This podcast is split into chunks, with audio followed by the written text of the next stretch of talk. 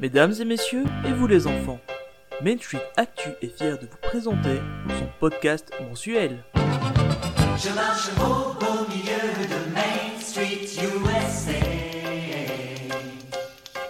Oh, c'est le cœur des États-Unis où coulent des jours heureux et gais. On voit des visages souriants. Salut Olivier, comment tu vas? Ça va très bien, et toi Tony? Bah écoute, ça va super. hein. Euh, J'espère que ce podcast aura euh, un meilleur final que le précédent. On a fait fort hein, dans le deuxième podcast, euh, on a, on a rushé, mais en, en tout cas on va essayer de revoir notre copie. Ouais, on a eu pas mal de retours de- des auditeurs et ça c'est super. Euh, et au final, bon voilà, on était parti un peu dans tous les sens. Euh, le plan était un peu bizarre. On est- s'est rendu compte de certains trucs en cours de route et euh, ouais, ça a été un peu chaotique. Bon, on débute, donc euh, voilà. Je pense que celui-ci, on a beaucoup mieux préparé. D'ailleurs, un grand merci Olivier parce que sans toi, euh, ce Oh, serait encore Dieu. chaotique, je pense. Oh non, non, non, il y a, y a- y a rien avec ça, c'est une équipe, c'est comme ça. Et en tout cas, euh, les avis étaient tous constructifs, donc ça permet de, de se remettre en question et de, de revoir un petit peu tout ça. Exactement. Et on va commencer par la question qui fâche, enfin qui ne fâche pas en fait, qui fait plaisir. Est-ce que t'as été à Disneyland Paris ce mois-ci? Oui, et en fait, t'as raison de commencer par euh, le fait de dire que c'est une question qui fâche, parce que je suis allé le 1er mai, d'ailleurs on s'est rencontrés là-bas, Ouais. à l'occasion de, de l'inauguration de, de l'ouverture de, de Phantom Manor. Et euh, d'ailleurs on s'y est vu, et euh, voilà, donc euh, on- je crois qu'on en reparlera tout à l'heure, ce sera bien mieux. Ah tiens, t'as pas été à la soirée du Torraville, c'est bizarre ça Oui, on en reparlera tout à l'heure. tu, tu sens le sujet qui m'énerve un petit peu, Ouais, je pense qu'on aura l'occasion d'en reparler. complètement. Et ben du coup, je propose qu'on commence directement par l'actu. Alors, euh, mon ami Tony, ben, on va commencer cette actu euh, par une triste nouvelle, parce que Auguste Gousseau, donc le, célèbre chef dans, notre euh, dessin animé de chez Pixar, Ratatouille, a perdu sa voix française, donc Jean-Pierre Mariel est décédé. Pour les plus jeunes d'entre nous, Jean-Pierre Mariel n'évoque pas grand-chose, enfin, n'évoque pas un acteur vraiment très très connu. Mais en tout cas, moi, je suis, je suis vraiment dans la entre les deux, entre les deux générations. Jean-Pierre Mariel était un acteur français qui a quand même cartonné dans les années 60, 70, début des années 80. Et malheureusement, ben c'est comme ça, c'est la vie. Il est décédé à l'âge de 87 ans. Donc, Ratatouille est orphelin. Enfin, en tout cas, le chef Gusto est orphelin de sa voix française. Et ben honnêtement, je savais même pas que c'était Jean-Pierre Mariel qui avait fait la voix de Gusto.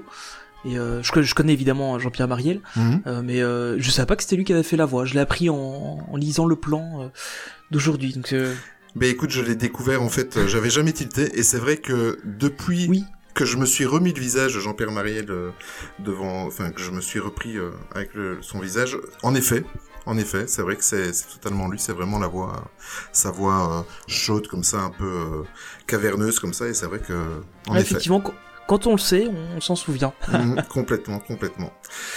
Euh, lors du dernier podcast, je sais pas si tu t'en souviens, la, la fameuse soirée où on a enregistré le, le deuxième podcast, euh, pendant qu'on était en train d'enregistrer, il y avait un drame qui était en train de se jouer en fait à Paris, parce que la cathédrale Notre-Dame de Paris était, euh, enfin, il y avait été ravagée par un incendie vraiment monstrueux. Bon, maintenant Ouais. ça fait trois semaines que c'est passé, mais euh, je pense que c'est toujours dans les mémoires de tout le monde. Et la Walt Disney Company a quand même fait un très très beau geste, parce qu'elle a fait un don de 5 millions de dollars pour la reconstruction future de la cathédrale. On va dire que la Walt Disney Company, avec le film Le Bossu de Notre-Dame, euh, a une petite histoire quand même liée avec euh, cette euh, fameuse cathédrale, et c'est vraiment, c'était vraiment un triste moment euh, de voir cette, euh, ce monument disparaître. Ouais, c'est plutôt, c'est plutôt dommage. Évidemment, bah, la Walt Disney Company, comme après toutes les grosses compagnies euh, mondiales, ont donné de l'argent pour la future Exact. reconstruction. Et euh, bah, ça reste logique, je pense. euh, c'est aussi un peu un coup de com euh, de leur part, mais euh, bon, c'est plutôt, c'est plutôt chouette à souligner, je pense. C'est chouette, ouais, tout à fait. Sinon, des nouvelles de Bob Iger, euh, Tony? Ouais. Alors, euh, Bob Iger, enfin, Bob Iger. Il y, a- il y a tellement de choses à dire euh, sur lui. Cet homme a, a vraiment redressé Disney. Et on vient d'apprendre en fait qu'il va quitter son poste. euh, donc pour ceux qui ne le savent pas, c'est le PDG de la Walt Disney Company depuis maintenant euh, 2005 de mémoire. Et c'est écrit dans le plan depuis 2005. Il faut vraiment que je le relise. Et donc Bob Iger va quitter son poste de PDG donc en 2021. Euh, c'est notamment à lui qu'on doit les rachats des plus grosses euh, sociétés. euh, Enfin, c'est grâce à lui Disney ce qu'il est maintenant. Il a racheté Pixar, Lucasfilm, il a racheté les franchises Marvel. Il a aussi racheté la Fox et en plus c'est sous son air qu'a été prévue la plateforme Disney+. Donc pour rappel, le gros futur concurrent de Netflix. Et voilà, c'est vraiment un homme qui a fait énormément pour la société. Et euh, c'est aussi lui qui, euh, après avoir rencontré euh, le président français, a annoncé un investissement de 2 milliards au Walt Disney Studios à Paris. C'est dingue quand même hein, ce qu'il a fait sous son air, Ouais. ce PDG. Oui, comme, comme on pourrait paraphraser un autre PDG célèbre, j'ai dépensé sans compter. Sauf que lui n'a tué personne, a priori. Euh, Pour ceux qui n'ont pas la référence, je parlais de Jurassic Park. Ouais, Je pense que tout le monde avait la référence. Ouais, je pense. Et euh, Vas-y, je t'en prie. Ouais, et donc euh, voilà. Donc pour l'instant, on n'a toujours pas de successeur euh, désigné pour lui. Mais euh, bon, on a un 2021, on a encore un peu, un peu le temps de voir venir. Ouais, je pense, mais en plus, euh, je pense qu'il va quitter, il va quitter son poste sous les meilleurs auspices parce que il va, il va quitter la même année où Disney Plus va être lancé. Et je pense que ça va vraiment être la petite cerise sur le gâteau pour terminer sa carrière chez Disney. Non, exactement ça. Ça va lui laisser une bonne note pour lui. Complètement. Sinon, on va aller faire un petit tour du côté Star Wars. Et là, je vais te laisser l'honneur parce que je sais que t'es un gros gros fan de Star Wars. Et je crois qu'on doit rendre hommage à quelqu'un. Ouais, exactement. Donc euh, cette semaine, euh, on a annoncé la, mort de Peter Mayhew. Euh, ce nom vous dit pas quelque chose, mais si je vous dis que c'est un acteur de Star Wars et qui mesurait 2m10, je pense que tout le monde pourra se rendre compte qu'en fait c'était Chewbacca, donc l'acteur original de, de Chewbacca. Il est décédé à l'âge de 74 ans. Mm. Et- Euh, Pour nos auditeurs, est-ce que tu peux me faire l'honneur de me faire l'imitation de Chewbacca que tu m'as fait en off? Non, c'était en off, on n'a on a, on a pas le droit de le refaire, il y a, il y a un copyright dessus. euh. bon, allez, je, je- je peux essayer. Donc, euh, P- Peter Mayhew en, en, en qui est la, la langue des... des, Iwo- des ah. Qui est la langue des Wookiees. Des Wookiees. J'y arrive. De- là là, j'ai- ça va vraiment pas aujourd'hui. Euh, ça se prononce... C'est Oui. fait. Voilà, ça c'est fait. Et donc voilà, donc euh, c'est un acteur donc, qui a principalement joué Chewbacca. Il a joué dans euh, tous les épisodes de Star Wars jusqu'à l'épisode 7. Mhm. C'est pas lui qui a joué dans l'épisode 8 euh, ni dans Solo Star Wars Story. Et ce n'est pas non plus lui qui jouera dans l'épisode 9. Par contre, il a coaché le, le nouveau, le nouveau Chewbacca, qui est en fait un acteur suédois, mais je n'ai plus son nom en tête. Euh, donc voilà, c'est, il a aussi fait pas mal de, de figurations en fait. Euh, pas, pas beaucoup de gros rôles à part son rôle de, de Chewbacca. Euh, et suite en fait à des problèmes de genoux dus à sa grande taille, il n'a pas donc pu assurer les, les quelques derniers films. Euh, voilà. C'est, c'est bien malheureux, mais voilà, c'est malheureusement tous les acteurs originaux vieillissent. On a déjà perdu Carrie Fisher, on perd maintenant Peter Mayhew. Euh, il nous reste Anthony Daniels. euh, on a aussi l'acteur d'R2D2 qui était décédé il y a, Oui. il y a quelques temps aussi. Euh, donc voilà, malheureusement, bon, c'est C'est ce comme ça. toutes des personnes qui vieillissent et euh, c'est ça fait toujours bizarre. En tout cas, moi j'ai une, une relation très particulière parce que c'est vraiment un film que je connais depuis que je suis aussi loin que je me souvienne. Je connais Star Wars Mhm. et euh, à chaque fois que j'apprends la, la mort d'un de ces acteurs-là, bon, évidemment. Peter Mayhew, on voyait pas son visage, mais, euh, mais dès que j'apprends la, la mort de- d'un de ces acteurs-là, ça me fait toujours quelque chose d'un peu, d'un peu triste. Bon, bon. Bah oui, complètement. Mais ça, c'est normal. Hein. Quand il y a une, euh, quand t'as une franchise qui t'accompagne depuis ton, depuis ton enfance, tu peux pas. C'est comme ça. On, c'est à chacun son tour, malheureusement. C'est, c'est la loi de la vie. Ouais. Sinon, euh, information un petit peu plus légère, on va rester dans le, dans le Star Wars, et ça, ça va faire plaisir à mon fils, qui est un gros collectionneur de Lego Star Wars. Moi, je suis resté sur, euh, pardonnez-moi l'expression, mais sur le derrière, je vais quand même rester poli. Euh, la gamme Lego Star Wars, ça vient de fêter ses 20 ans. C'est complètement dingue. J'ai l'impression que c'était hier. Et euh, Ouais. comme quoi ça rejoint l'information juste avant, on vieillit et c'est comme ça. Ouais, je me souviens encore de le- quand j'ai acheté mon, quand j'ai eu mon Faucon Millennium première génération, qui en fait maintenant fait pas vraiment minable par rapport à celui euh, à plus de 700 euros qui est sorti récemment. Mais euh, ouais, Lego Star Wars c'est euh, une grande vie et c'est d'ailleurs une des franchises qui a permis de, de ressusciter un peu Lego à l'époque où euh, où Lego était très mal euh, économiquement. Ouais. Et euh, le fait de d'avoir l'autorisation de, de, vendre des Lego Star Wars, ça a vraiment relancé Lego. euh, C'était incroyable pour eux. Ouais, ouais, complètement. Mais je sais que t'es aussi fan de un petit peu de jeux vidéo, mais euh, t'as joué aussi aux jeux vidéo? Ouais, aussi, ouais, je les ai fait. Pas J'ai mal, j'ai hein pas tous fait, Mm. mais j'en ai fait une partie, ouais. Mais Lego Star Wars, c'est une franchise que j'apprécie. Niveau du côté de Disneyland Californie, une nouvelle attraction, Tony? Oui, donc on va avoir euh, droit, enfin, ils auront droit Mm. à euh, Mickey and Minnie's Runaway Railway. J'espère qu'ils vont raccourcir le nom euh. Parce que j'ai l'impression qu'on a toujours l'aventure totalement toquée de Rémi. Enfin, c'est beaucoup trop long comme nom d'attraction. Pensez aux gens qui en parlent. Et donc, euh, c'est une attraction qui était déjà annoncée euh, pour euh, Disney World. Et elle vient donc d'être annoncée pour la Californie. Oui, et c'est une c'est comment c'est une attraction qui qui est déjà en projet pour les Walt Disney euh, World euh, à, en Floride et euh, apparemment ça va être ça va l'ouverture est prévue pour le printemps 2020. Il n'y a pas encore de date et moi je je suis Quelle information. coïncidence, Quelle tombe bien. coïncidence, c'est fou. hein. Et j'espère, je croise les doigts que ce soit ouvert pour euh, printemps 2020 et que ah bah oui, mais c'est vrai, j'allais dire qu'on ne trouve pas de l'amiante, mais c'est vrai que c'est une nouvelle construction. Ah, J'allais dire que c'était pas la même équipe de construction que celle qui a rénové Phantom Manor. Voilà, Ah, exactement. On, en a- on avait beaucoup trop de vannes sur le sujet. Oui, c'est ça, je pense. Et ben, j'espère, étant donné que j'y serai en juillet 2020, j'espère qu'il n'y aura pas de, retard pour l'ouverture. Comme ça, je pourrai découvrir l'attraction en Floride. Toujours à Disneyland Californie, ben, l'année dernière, il y a le Toy Story euh, Playland qui, qui a ouvert, donc euh, le land thématisé sur la franchise Toy Story. Euh, et ils étaient un petit peu pauvres, ils avaient juste un service, un quick service. Et là, sans date officielle, ils ont annoncé l'ouverture d'un nouveau restaurant service à table. Rand- le, pour le moment, le nom provisoire, c'est le Roundup. beaucoup trop long. Oui, qui est aussi beaucoup trop long. Roundup Rodeo Barbecue Restaurant.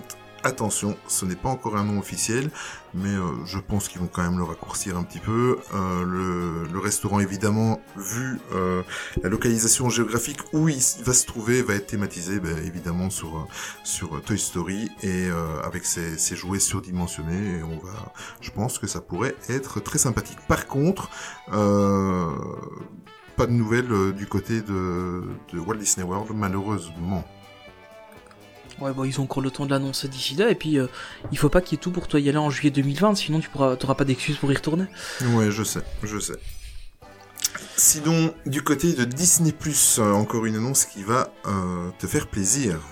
Exactement. Alors, on va parler de la série de Mandalorian, Mhm. euh, donc qui est la, la, la série qui a été annoncée. Hein, donc, avec, euh, on va suivre les, les aventures d'un d'un Mandalorien euh, qui est interprété par euh, Pedro Pascal, qu'on a pu voir notamment dans euh, Game of Thrones ou dans Narco. Euh, je crois que c'est dans Narco. Juste. vu. Oui, il me semble, Euh, donc, qui, est, qui est un chouette acteur d'ailleurs. Euh, donc on va, le- on va le retrouver là-bas aux commandes du vaisseau le Razor Quest, euh, Razor Crest pardon. Chris, oui. Euh, a priori, ce sera un vaisseau qui aura un design un peu euh, mandalorien, mais euh, sans vraiment, euh, sans vraiment reprendre le design classique d'un des vaisseaux mandaloriens pour ceux qui connaissent. Mhm. Euh, et alors, ce qui, est, ce qui est super intéressant, et ça, je trouve ça, je trouve que c'est vraiment génial, c'est qu'en fait, euh, ce seront uniquement des, des maquettes. Euh, qui qu'on verra dans, dans le film en fait donc euh, on n'aura pas trop d'effets numériques en tout cas sur les vaisseaux et je trouve ça plutôt chouette parce que bah, ça rend hommage à, à la trilogie originale qui avait été faite uniquement avec des maquettes et je trouve ça vraiment euh, une super bonne idée et donc ces maquettes seront par contre imprimées en 3D. Donc voilà, c'est on fait Donc, du oui. vieux avec du neuf, mais Donc en fait, ils vont utiliser la même technologie d'effets spéciaux pour les vaisseaux que ce qu'ils ont utilisé pour le premier Star Wars. c'est c'est bien résumé. Ok. C'est exactement ça.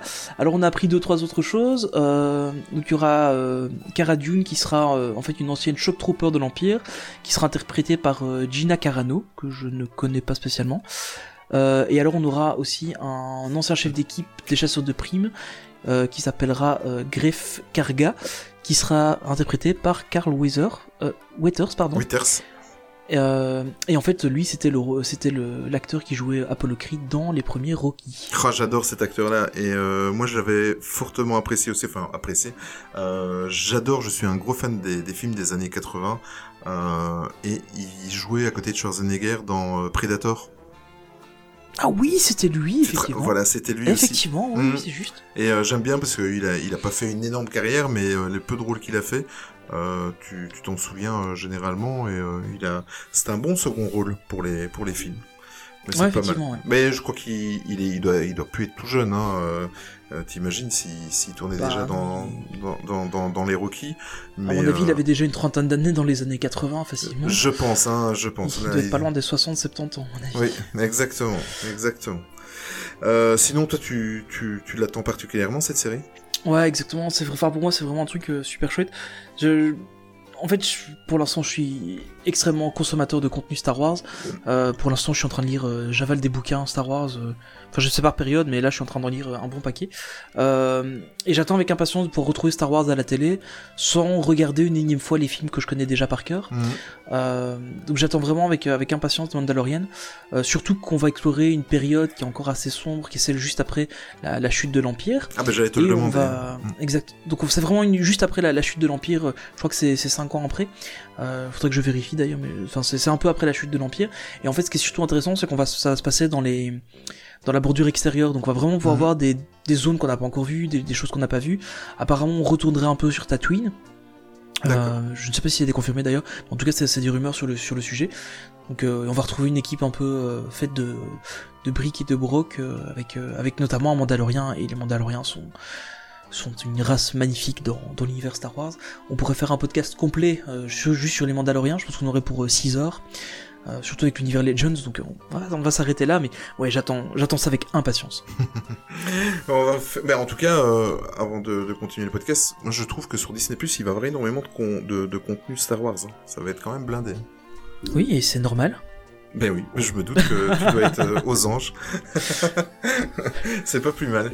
Euh, ben on va revenir un petit peu de notre côté, c'est-à-dire à Disneyland Paris. Je sais pas si tu as, si tu les as vus. Euh, quand je suis allé le 1er mai, j'ai découvert les, sacs réutilisables parce que voilà, écologie et, euh, et bien sûr, euh, afin que le monde aille un petit peu mieux, euh, Disneyland Paris a, a décidé ben, d'arrêter les sachets en plastique. Euh, donc maintenant, vous devez acheter vos sacs réutilisables qui sont magnifiques. Moi, je les trouve super beaux. En plus, t'as- en fait, ça a l'effet inverse. Je sais pas si toi t'as eu le cas, mais moi j'en ai même acheté un de plus pour avoir les trois tailles, tu vois. Ah non, je, je pas... faut, faut dire, le, le, le 1er mai, j'ai fait rapidement parce que j'avais une courte nuit Oui. et, euh, et je vais repartir le lendemain assez tôt. Donc j'ai vite fait les, les deux trois petites emplettes euh, que j'avais à faire. Mais euh, oui, c'est pas mal, je trouve. Ils sont honnêtement pour des sacs réutilisables. Enfin, je trouve pour un parc d'attraction, la, la qualité est vraiment au rendez-vous. C'est des chouettes sacs assez solides. Bon après évidemment il faut pas oublier de les reprendre la fois d'après parce que sinon on va en Exact. acheter à chaque fois. Euh, ça à mon avis c'est le risque. Mais euh, non c'est une bonne initiative je pense. Entre ça et puis les, les, les pailles euh, biodégradables etc. J'allais pense justement t'en parler. Ils vont vraiment dans la bonne direction et, euh, et ça fait du bien je pense qu'une Mm. entreprise comme comme Disney et plus précisément dans ce cas-ci Disneyland Paris fasse un effort là-dessus parce que bon on, on le voit bien le, le débit est tellement énorme que Mais c'est ça. ça aura un impact t'as eu l'occasion de tester les pailles? Non, Mais moi, je les ai testés pas du tout. quand on s'est vu le 1er mai. Euh, Fin d'après-midi, j'ai été boire un verre euh, comment, au, au Disneyland Hotel. Et là, en l'occurrence, mes enfants avaient une paille dans leur euh, cocktail sans alcool, leur cocktail de fruits. Et euh, c'est très très bien, c'est assez spécial. Par contre, ne traînez pas trop à boire- à- pour boire votre boisson, parce que sincèrement, ça, ça se dégrade quand même pas mal. Mais bon, voilà. Si Oui, c'est des, des pailles en carton, je pense, c'est ça. hein. c'est c'est cartonné, oui, exactement. C'est assez, assez spécial comme euh, c'est cartonné tout en étant légèrement euh, plastifié comme ça, mais en même temps, t'as l'impression, hein, j'ai pas dit que c'était plastifié, Ouais, ouais. mais et euh, bon après, c'est vrai que si tu laisses la paille un quart d'heure dans ton dans ton cocktail ou dans ton coca, euh, dans ton cola, comme ça on fera pas de publicité, c'est vrai que ça a tendance un petit peu à plier, à... mais bon, c'est euh, à la limite, euh, voilà, si on veut vraiment aider la nature, ben on peut se passer des pailles. Ouais, bah, au final, c'est un mal pour un bien. hein. On, prend, on prend un peu Oui, sur soi ça, hein. et euh, je pense que c'est bien. Oui, donc on est toujours à Disneyland Paris et on a eu une nouvelle euh, qui est tombée, donc le Hip Hop Live Experience, qui était les deux soirées euh, sur le thème hip hop qui étaient prévues le 7 et le 8 juin, ont été tout simplement annulées. Apparemment, Ouais, et ça aussi, c'est bien pour l'environnement. là je m'y attendais pas. Oui, mais complètement, je suis d'accord avec toi. Bon, maintenant, on va, Voilà. on va, on va pas, on va pas se fâcher avec les, les, les fans de, de hip hop parce que, en fait, non, c'est même pas avec les fans de hip hop qu'on va se fâcher parce que euh, il faut savoir que les, les deux têtes d'affiche, donc il y en avait un qui était prévu le premier jour, l'autre le deuxième, c'était Maître Gims et Black M. Bon, euh, maintenant, euh, hein, ils, ils ont leur petit succès auprès de, de, de leur public, mais euh, on va dire que c'était pas les artistes. Enfin, moi, je trouvais c'est un avis personnel, hein, et je pense que c'était l'avis de pas mal de personnes au vu de ce qui se passait sur les réseaux sociaux. Euh, c'était pas non plus spécialement les artistes euh, les plus hip-hop, s'ils voulaient vraiment faire une soirée, euh, un week-end hip-hop. Euh, voilà, on va dire qu'ils sont plus dans la variété. Dans la variété euh, que, que dans le. Honnêtement, ce, ce n'est vraiment pas le genre de musique que je connais, donc euh, Moi non plus. moi pour moi c'était des rappeurs et le hip-hop c'est pas vraiment du rap. Mais voilà, Bon. je suis pas du tout expert dans, dans la chose et Oui. euh, Oui, tout à fait. Bah, le, le- le rap est une branche du hip-hop, mais voilà. En tout cas, pour moi, je pense qu'on est d'accord, c'est pas les deux artistes les plus représentatifs de ce, de, de, de cette, ce mouvement. Ce mouvement. Voilà, exact. Alors, Merci. Ce qu'il faut dire, c'est que selon les rumeurs, du coup, les billets se vendaient pas en fait. Mhm. Euh, mais il faut aussi parler de, de la grosse critique qu'il y a eu, en tout cas, autour de, de Maître Gims et Black M. Ouais. Euh, comme quoi, en fait, ils avaient eu pas mal de propos homophobes euh, à l'époque du groupe Section d'Assaut. Euh, et il y a eu énormément de, de battage médiatique, Oui. en tout cas, euh, dans, dans les, les sphères euh, autour de Disney, Mhm. euh, qui, à mon avis, ont, ont aussi un peu mené ça. Et finalement, si les billets ne se vendaient pas, et qu'en plus ça faisait un peu bad buzz, je peux comprendre qu'ils annulent la soirée. Euh, en plus, voilà, une semaine avant, c'était la, la Magical Pride, donc, euh, qui, qui au final Oui. est euh, une soirée justement pour l'ouverture LGBT, etc. Euh, et juste une semaine après, inviter des groupes homophobes, enfin un, un groupe euh, avec, euh, avec des propos euh, homophobes assumés, parce que c'est pas juste dans les musiques, ils assumaient vraiment ces propos-là, en tout cas à l'époque. Mhm. Euh, voilà. Je peux comprendre qu'il y ait eu un, un gros débat là-dessus. Oui, complètement. Et au final, bon, effectivement, je pense que c'est pas aussi le. Enfin, de ce que j'ai vu un peu, ce qui passait sur les, sur les réseaux, le, le public de Disneyland Paris n'est pas forcément un public fan de hip-hop. Ce qui fait, à mon avis, aussi que ça se vendait pas trop. Et suite à la polémique, je pense que. Bon, voilà, il y a Ouais. eu beaucoup de discussions là-dessus. Honnêtement. Voilà, je connais pas trop Maître Gims et Black M, je vais être très honnête. Euh, je savais même pas que c'était eux qui chantaient dans Section d'Assaut à l'époque, donc euh, voilà. Mhm. Euh, je, je sais vraiment pas, c'est vraiment pas ce que je connais. Mais voilà, donc euh, bon, est-ce que c'est une bonne chose ou pas? Honnêtement, j'en sais rien. Bah, pour la communauté LGBT, a priori, c'est plutôt une bonne chose. hein, ça évite, ça évite d'avoir encore des, des risques d'homophobie, etc. Mais bon, voilà, je j'ai pas trop d'avis sur le sujet en fait. Non, non, du tout. On va, on va dire que la soirée n'existera pas, enfin le week-end n'existera pas, et c'est pas plus mal. En tout cas, c'est mon avis. Alors, on va terminer un petit peu les actualités par, euh, enfin, on va terminer. Il y a deux gros euh, sujets, donc on va commencer par le premier. Euh, en l'occurrence, ce- ce- cet événement-là nous a fait nous voir le 1er mai dans le parc, et je vais expliquer pourquoi uniquement le 1er mai. Donc, vous n'êtes pas sans savoir que le, notre Phantom Manor a enfin réouvert ses portes. Donc, euh, euh, l'inauguration a eu lieu le 30 avril. Bon, l'inauguration, la soirée spéciale inauguration, avec euh, évidemment, il y avait un certain nombre de places qui étaient euh, distribuées aux insiders, chose qui est normale, à la presse, ce qui est normal, et le restant des places était distribué au passeport Infinity. Euh, avec inscription et là je pense qu'on a quand même vécu euh, un gros moment de solitude n'est-ce pas? Euh, tu vas me dire ce que t'en penses mais on s'est retrouvés en l'occurrence pour Tony et moi euh, étant donné que c'était un jour important pour nous moi j'étais en congé donc euh, je pouvais me retrouver devant le PC à 11h au matin et ce qui s'est passé, c'est que on se réjouissait, Tony et moi, de se retrouver le 30 avril. Bon, évidemment, euh, moi j'ai ma femme et mes enfants qui voulaient aussi y assister, puisqu'ils sont aussi fans que, que nous deux. Et le drame a fait que il y avait plus ou moins combien de places 1200 qu'on a vu euh? Euh, apparemment, ce serait plus 1300, 1250, 1300, ouais, un truc comme ça. Voilà. Donc rapidement, partis, euh. voilà, rapidement t'as eu ta place, j'ai eu ma place, mais lorsque j'ai voulu me connecter, parce qu'à chaque fois avec quatre passeports annuels, il faut se reconnecter euh, avec le numéro du passeport différent. Pourtant j'avais suivi tes conseils, j'avais fait des copier-coller.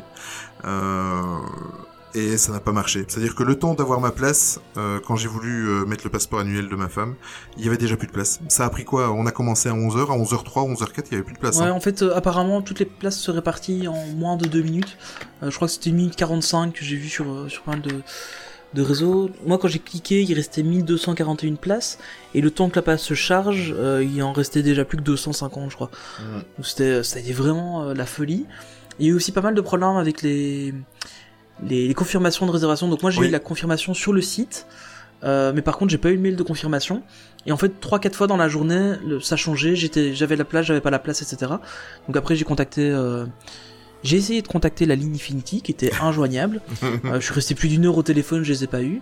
Euh, j'ai contacté du coup la ligne normale qui ne pouvait pas me renseigner parce qu'ils n'avaient pas accès au dossier Infinity. Et pour finir avec le compte Twitter DLP Help que je remercie infiniment, euh, eux m'ont confirmé que j'avais bien, euh, ma place. Mais c'est vrai que bon voilà, moi j'étais tout seul à y aller, je suis, je suis le seul Infinity de la famille. Euh, mais c'est clair que si ma femme avait voulu venir avec, c'était impossible. Quoi. Oui, c'est impossible. Ça se perdait beaucoup trop vite. Ou alors il fallait euh, autant de PC que de membres de, de la famille et le faire en même temps, quoi, et en croisant Ouais, exactement. Ouais, Mais ouais. euh, donc du coup, ben, euh, Tony a été seul. Ben, c'est- ce qui est bien, c'est qu'on a pu y être les deux jours. Euh, Tony a été seul le, le 30 avril. Il va nous expliquer un petit peu sa soirée. Et euh, moi, j'ai pu découvrir le lendemain, le 1er mai, euh, l'attraction. Qu'est-ce que tu en as pensé de la de la soirée euh, d'ouverture Alors, euh, la soirée était plutôt bien. Euh, L'organisation était pas mal. Honnêtement, j'ai trouvé la soirée bien organisée. On a, on a fait la file, bon, un peu comme pour toutes les autres soirées qui se trouvent à ce parc-là, euh, sous le, le Disneyland Hotel. Énormément de gens déguisés, c'était plutôt sympa. C'est pas ce que ça donnait en fait sur les vidéos, parce que je me suis fait la réflexion hier. Enfin, ou alors j'ai regardé les mauvaises vidéos, mais je trouvais justement l'inverse, moi, qu'il n'y avait pas beaucoup de monde euh, déguisé. En fait, j'ai vu pas, mal de, de gens déguisés. Euh, D'ailleurs, euh, la vidéo de la chaîne arrivera bientôt quand j'aurai fini le montage. Mais euh, ça, ça- ça prend beaucoup de temps, en fait, beaucoup plus que ce que je pensais pour euh, la, la vidéo que je voulais faire. Mais pour revenir sur la soirée, donc il y a quand même- moi j'ai vu beaucoup de gens déguisés. Euh, le groupe avec qui j'étais, donc on n'était pas déguisés, mais j'ai eu l'occasion de voir pas mal de gens qui l'étaient. Euh, et donc on est rentré dans le parc, euh, bon voilà, 5-10 minutes après le- l'heure officielle d'ouverture, donc c'était plutôt bien. Euh, on a reçu un, un journal, euh, enfin une Oui. page de journal, euh, donc de, de, de Thunder Mesa qui expliquait voilà, on réouvre le, le manoir des Ravenwood, etc. Mhm. On a eu droit à un petit speech du maire de, de Thunder Mesa, ainsi que de sa femme et du shérif de la ville. Donc c'était plutôt chouette. Et ensuite, ils nous ont invités à nous diriger vers le, le manoir. Euh, donc ça, c'est pour un peu le, le contexte, euh, un peu roleplay, euh, comme on pourrait Oui. dire. Euh, voilà, après l'attraction en elle-même, voilà, il y avait, euh, il y avait un mapping qui était fait euh, tout au long de la soirée sur le, le- le manoir. Donc ça faisait vraiment ressortir les détails de la façade, c'était magnifique. Il avait, ouais, ce que j'allais dire, il avait vraiment l'air magnifique. Ouais. Ouais, c'était vraiment magnifique. Je, je publierai quelques photos. Euh, elles sont prêtes, mais je l'ai pas encore fait sur l'Instagram. Vous verrez. euh, Il y en avait eu quelques-unes pendant la soirée qui étaient faites au téléphone, qui sont horribles. Je suis vraiment désolé. Et mon téléphone fait des photos monstrueuses. Euh, et j'ai pas réussi à sortir directement celle de mon appareil photo. Mais je n'ai pas compris pourquoi. Donc, il faudra que je m'y remette pour la prochaine soirée. Mais euh, celle de mon appareil photo arrive. euh, elles, vont bientôt être publiées sur l'Instagram. Vous verrez. C'était vraiment, magnifique. L'ambiance était, terrible. Euh, par contre, ben voilà, beaucoup de monde, tout le monde voulait faire l'attraction, donc euh, une heure et demie de fil. Euh, directement, on a, atten- on a attendu 1h30 dans à peu près en 1h30. Euh, ce qui fait qu'on a raté, en fait, il y avait une petite... euh, je crois que c'était à minuit, était prévu un, un petit mapping sur le... Enfin, donc en plus du mapping normal, il y avait un petit spectacle de mapping sur le, le manoir Oui. qu'on a raté, du coup, parce qu'on était dans la file à ce moment-là. Mais il y a, il y a pas mal de... Il y a pas mal de vidéos YouTube euh, qui, qui, qui- qui- qui le, le présentent déjà, donc vous aurez l'occasion de le revoir. Et puis voilà, euh, la file d'attente, bah, très belle, très bien refaite. euh, on, on voit que, que donc c'est bien confirmé qu'il y aura une, une file fast pass. On sait pas encore comment elle sera gérée, puisqu'il n'y a pas de machine fast pass, donc probablement peut-être un truc avec Line Bertie. On a, pour l'instant, on n'a pas d'infos là-dessus. Euh, et en fait, on est ensuite rentré dans le lobby. Alors pour ceux qui ne veulent pas de spoiler, bah, passez un peu votre chemin. Mhm. Maintenant, honnêtement, ça va pas spoiler beaucoup, à part les deux premières scènes. Je vais peut-être juste donner mon avis sans spoiler. On, Vas-y, tu vas-y. feras de même après. Oui. Euh, je pense qu'on va faire comme ça. Euh, donc voilà, on rentre les, les deux premières euh, scènes que l'on voit, donc le lobby, l'ascenseur et la galerie de portraits, pour moi, sont une réussite. Il y a des changements dedans, pour moi c'est vraiment une réussite. L'attraction en elle-même, effectivement, il y a pas mal de changements assez chirurgicaux. Bienvenus, je pense. Mhm. Et notamment un que je n'avais pas aimé, mais ils sont revenus en arrière, donc on y reviendra juste après. Euh, J'ai bien aimé, honnêtement, surtout avec ce retour en arrière pour une des scènes. Euh, en fin de compte, voilà, ça, on retrouve vraiment un, un manoir réenchanté, puisque euh, il fait partie aussi du plan de réenchantement du parc. Mhm. Donc on a vraiment quelque chose de, de très propre, très bien refait, euh, très très coloré, etc. Il y a, pour moi, il y a la scène de Léota qui, qui mériterait d'avoir un peu plus de lumière. Oui. Euh, plus de lumière d'ambiance en tout cas. Euh, et c'est un peu le, le ressenti global des gens en fait. Les, les gens trouvaient que l'entrée était magnifique et une fois vraiment dans le ride en lui-même, bah, on, on s'attendait à plus en fait. Mhm. Euh, je crois que c'est vraiment ça, tout le monde s'attendait à plus. Effectivement, l'histoire est un peu plus claire comme il l'avait annoncé, euh, mais du fait des deux scènes d'introduction en fait, hein, le, le pré-show, dans le rail, dans l'humain, oui, effectivement. maintenant qu'on le sait, oui, on, on se rend compte de certaines choses, mais c'est pas, c'est pas transcendantal. Toi donner ton avis sans spoiler, je sais pas ce que tu en as pensé. Oui, mais en fait, moi je suis de, je suis ton- de ton avis. Déjà, euh, déjà, bon, moi je n'ai pas fait par contre la, file d'attente euh, parce que actuellement ma ma femme a des petits ennuis de santé, donc on, elle a un certificat médical et on a pu passer par euh, l'accès sur le côté, mais on avait accès directement à la, à la salle avant le avant la, la stretch room. Euh, donc sur euh, les files d'attente, j'ai pas trop d'avis étant donné que je ne l'ai pas faite. Euh, maintenant à l'intérieur, c'est magnifique, mais sincèrement. Euh, le, le ravalement qui a été fait là, la, la rénovation qui a été faite, euh, vous le sentez directement dès que vous rentrez dans la dans, dans la pièce juste avant l'ascenseur, dans la stretch room. Euh, une fois que vous êtes dans la stretch room, c'est ouais, le tout euh, que ce soit le son, euh, la voix évidemment, tout le monde a entendu que euh, tout le monde est au courant que la, la voix a changé. Euh, Il y a un, un effort sur le son, euh, on entend vraiment à 360 degrés une fois qu'on est dans la stretch room, c'est juste magnifique. Euh, les effets de lumière, euh, les effets quand on voyait euh, avant le, le comment le, le pendu euh, dans l'ascenseur euh, tout au-dessus, euh, franchement euh, magnifique. On sort de là, c'est euh, moi je sincèrement je trouve que la- l'attraction a pris en maturation sur tout le sur sur, sur tout le pré-show en fait c'est euh, c'est magnifique et euh, et après moi j'ai vraiment eu après on monte dans les dans les petites j'aime pas appeler ça des véhicules mais les petites euh, demi coquilles Les, les Doom Buggy. Les ah d'accord comment tu as dit ça Doom Buggy. Buggy. Ah ok, voilà, ben, les Doom Buggy. Euh, une fois qu'on monte dedans, on, on avance. La scène qui est juste là euh, au moment où vous embarquez, elle est euh, magnifique, ça manquait. Et après, le soufflet retombe. Enfin moi personnellement, c'est-à-dire que ce qui est assez bizarre, c'est que si on le prend de deux façons. Si je, il y a, a deux façons de prendre l'attraction. Il y a le, la façon de le prendre en visiteur lambda et euh, la façon de le prendre en, comment, en passionné que nous sommes euh, et en visiteur régulier. C'est-à-dire que le visiteur lambda, moi je me mets à sa place, euh, lui il verra pas de différence. Euh, voilà, la, personne qui a visité Disneyland Paris il y a 5 ans et qui revisite maintenant le, le Phantom Manor, je pense qu'il ne verra pas de différence. Il se dira ah bon, ça va fermer un an et demi pour ça, euh, voilà. Le passionné euh, que nous sommes, euh, les passionnés que nous sommes, on est au courant de toute façon, étant donné qu'on baigne dans l'actualité Disney, qu'on se renseigne de tout et que ça fait un an et demi qu'on ronge notre frein pour euh, la réouverture de cette attraction. On a eu assez d'informations que pour euh, savoir que le euh, la story a changé, que voilà, nous on, se rend compte de certains changements dans la Phantom Manor et c'est ça qui est contradictoire. En tout cas, c'est mon avis, c'est que voilà, le lambda, il va pas se rendre compte, il va se demander pourquoi ça a fermé un an et demi, parce que même nous, il faut rester honnête, on en a parlé d'ailleurs, Tony. Euh, Ouais. Même nous, on se demande, mais on le sait, on, c'est pas pour amoindrir les, euh, comment le, le travail de, des gens qui chez Disney, mais euh, on sait qu'il y a eu des problèmes avec l'amiante, mais si on ne savait pas ça, on se dirait, mais pourquoi ça a fermé autant de temps pour ça? Voilà. Euh, mais je, je répète, hein, je suis pas déçu. Sur le moment, un petit peu, un petit peu vénère. Euh, mais après, en, en y repensant, ben non, je c'est c'est euh, pour moi, je vais même carrément mettre cette réhabilitation en deuxième place euh, des meilleures réhabilitations de, de Disneyland Paris. Personnellement, je passe en premier Pirates des Caraïbes, mais bon, je Tu n'es pas objectif. je ne suis pas objectif du tout, étant donné que c'est mon attraction préférée. Mais en tout cas, euh, voilà. Après, maintenant, on va peut-être un petit peu parler plus dans le détail. Mais euh, voilà, si on veut le faire sans spoiler, euh, je peux comprendre que certaines personnes ont été déçues. Euh, voilà. Ouais, c'est vraiment le, le- le ressenti qu'on a eu. Enfin, du coup, on a, enfin, à la soirée, j'étais avec entouré que de fans, euh, même des gens qui avaient eu l'occasion de le faire un peu plus tôt dans la journée. Euh, et globalement, ouais, tout le monde était, enfin, c'était bien, mais euh, voilà, c'était entre guillemets que ça. Donc je vais peut-être, bon, voilà, on va peut-être vite rapidement faire euh, Oui. avec des spoilers. Donc ceux qui veulent vraiment pas de spoilers, après je vous préviens, c'est pas des énormes spoilers, Non. mais ceux qui veulent vraiment pas de spoilers, je vous propose de passer euh, peut-être euh, une, une petite minute euh, dans le podcast et ça devrait être bon. Euh, donc voilà, donc en fait quand on rentre dans le, le lobby, on avait le petit speech euh, vite fait euh, qui était uniquement euh, à l'oral.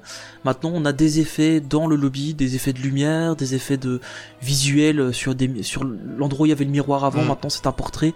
Euh, on a des effets visuels. La lumière est magnifique. Ces, ces changements de lumière euh, sont vraiment euh, Enfin, je trouve géniaux. Il y a des endroits, je sais pas si t'as remarqué, près de près du nouveau tableau qu'il y a euh, au-dessus de, de la porte qui qui, qui s'ouvre vers la stretch room, euh, il y a des espèces de de, de, de gris- grosses griffures comme ça sur le papier peint et Ouais. euh, le papier peint change de couleur comme ça. c'est- vraiment Ouais, bien foutu. c'est vraiment super beau. Euh, Enfin voilà, pour moi cette scène-là, une grosse réussite. Ensuite, on rentre dans la stretch room. Alors là, évidemment, gros changement, ça avait été annoncé, tous les tableaux ont changé. Donc avant, on avait des tableaux de jeunes filles qui étaient voilà innocentes, euh, qui, qui découvraient la vie, etc. Maintenant, en fait, on a plus que, je pense qu'on peut dire ça comme ça, Enfin, en Mhm. tout cas, moi, c'est mon ressenti, plus que les, les prétendants euh, de ça. Mélanie. Donc les Mélanie, c'est la mariée. Et on a vraiment plus que les prétendants qui sont là, et en fait, on découvre comment ils sont morts. J'aimais bien le côté un peu plus poétique euh, des anciens tableaux. C'est vrai? Ouais, honnêtement, ouais. je trouve bien les nouveaux, hein, c'est, Mm. je les trouve vraiment sympas. Euh, mais par contre, j'aimais bien le côté, euh, oui, c'est l'innocence qui se perd peu à peu, Mm. et, et le fait que ça déroule cette histoire de, ben voilà, ben, par exemple, tu prenais celle qui était euh, dans, en train de pique-niquer, et puis petit à petit, en fin de compte, on se rend compte qu'elle va se faire bouffer par des, des, des insectes. Voilà, je trouvais ça assez, assez intéressant la, la poésie qu'il y avait avant. J'aime beaucoup euh, la, la nouvelle mouture. Mhm. Et puis, bah, comme tu l'avais déjà dit dans la première partie, euh, tout ce qui est jeu de lumière, les, les sons, etc. Je trouve que la voix française, la nouvelle voix française est un peu moins, euh, à moins de profondeur. Oui. C'est c'est un, c'est déjà, un, enfin, c'est un truc aussi que, que d'autres personnes m'ont remonté, les personnes avec qui j'étais. Euh, Il y a un peu moins de profondeur dans, dans la voix euh, française. Par contre, évidemment, la voix de Vincent Price, ça fait, enfin voilà, c'est super agréable. Euh, c'est vraiment très très chouette de, de l'entendre en anglais. Mais je sais pas Euh, si t'as remarqué aussi, euh, parce qu'avant c'était français, anglais, mais euh, ici les voix c'est un petit peu comme dans les, les, les, les shows qu'ils font dans, Oui. dans le parc, elles se répondent en anglais et en français, donc Oui. tu vois, Ouais, ce qui est bien, c'est qu'en fait, tu comprends le dialogue sans forcément parler les deux langues. exact. Euh, et ça, c'est vraiment une. Enfin, je trouve que c'est une belle réussite pour une attraction comme ça. Et euh, ouais, c'est vraiment vraiment chouette. Et puis, bah, évidemment, le, le gros final euh, de, de cette euh, stretch room, c'est euh, là où il y avait le pendu avant. Maintenant, on voit, on ne voit plus que le fantôme. Euh, mais par contre, on le voit. C'est pas comme avant où euh, on imaginait un truc.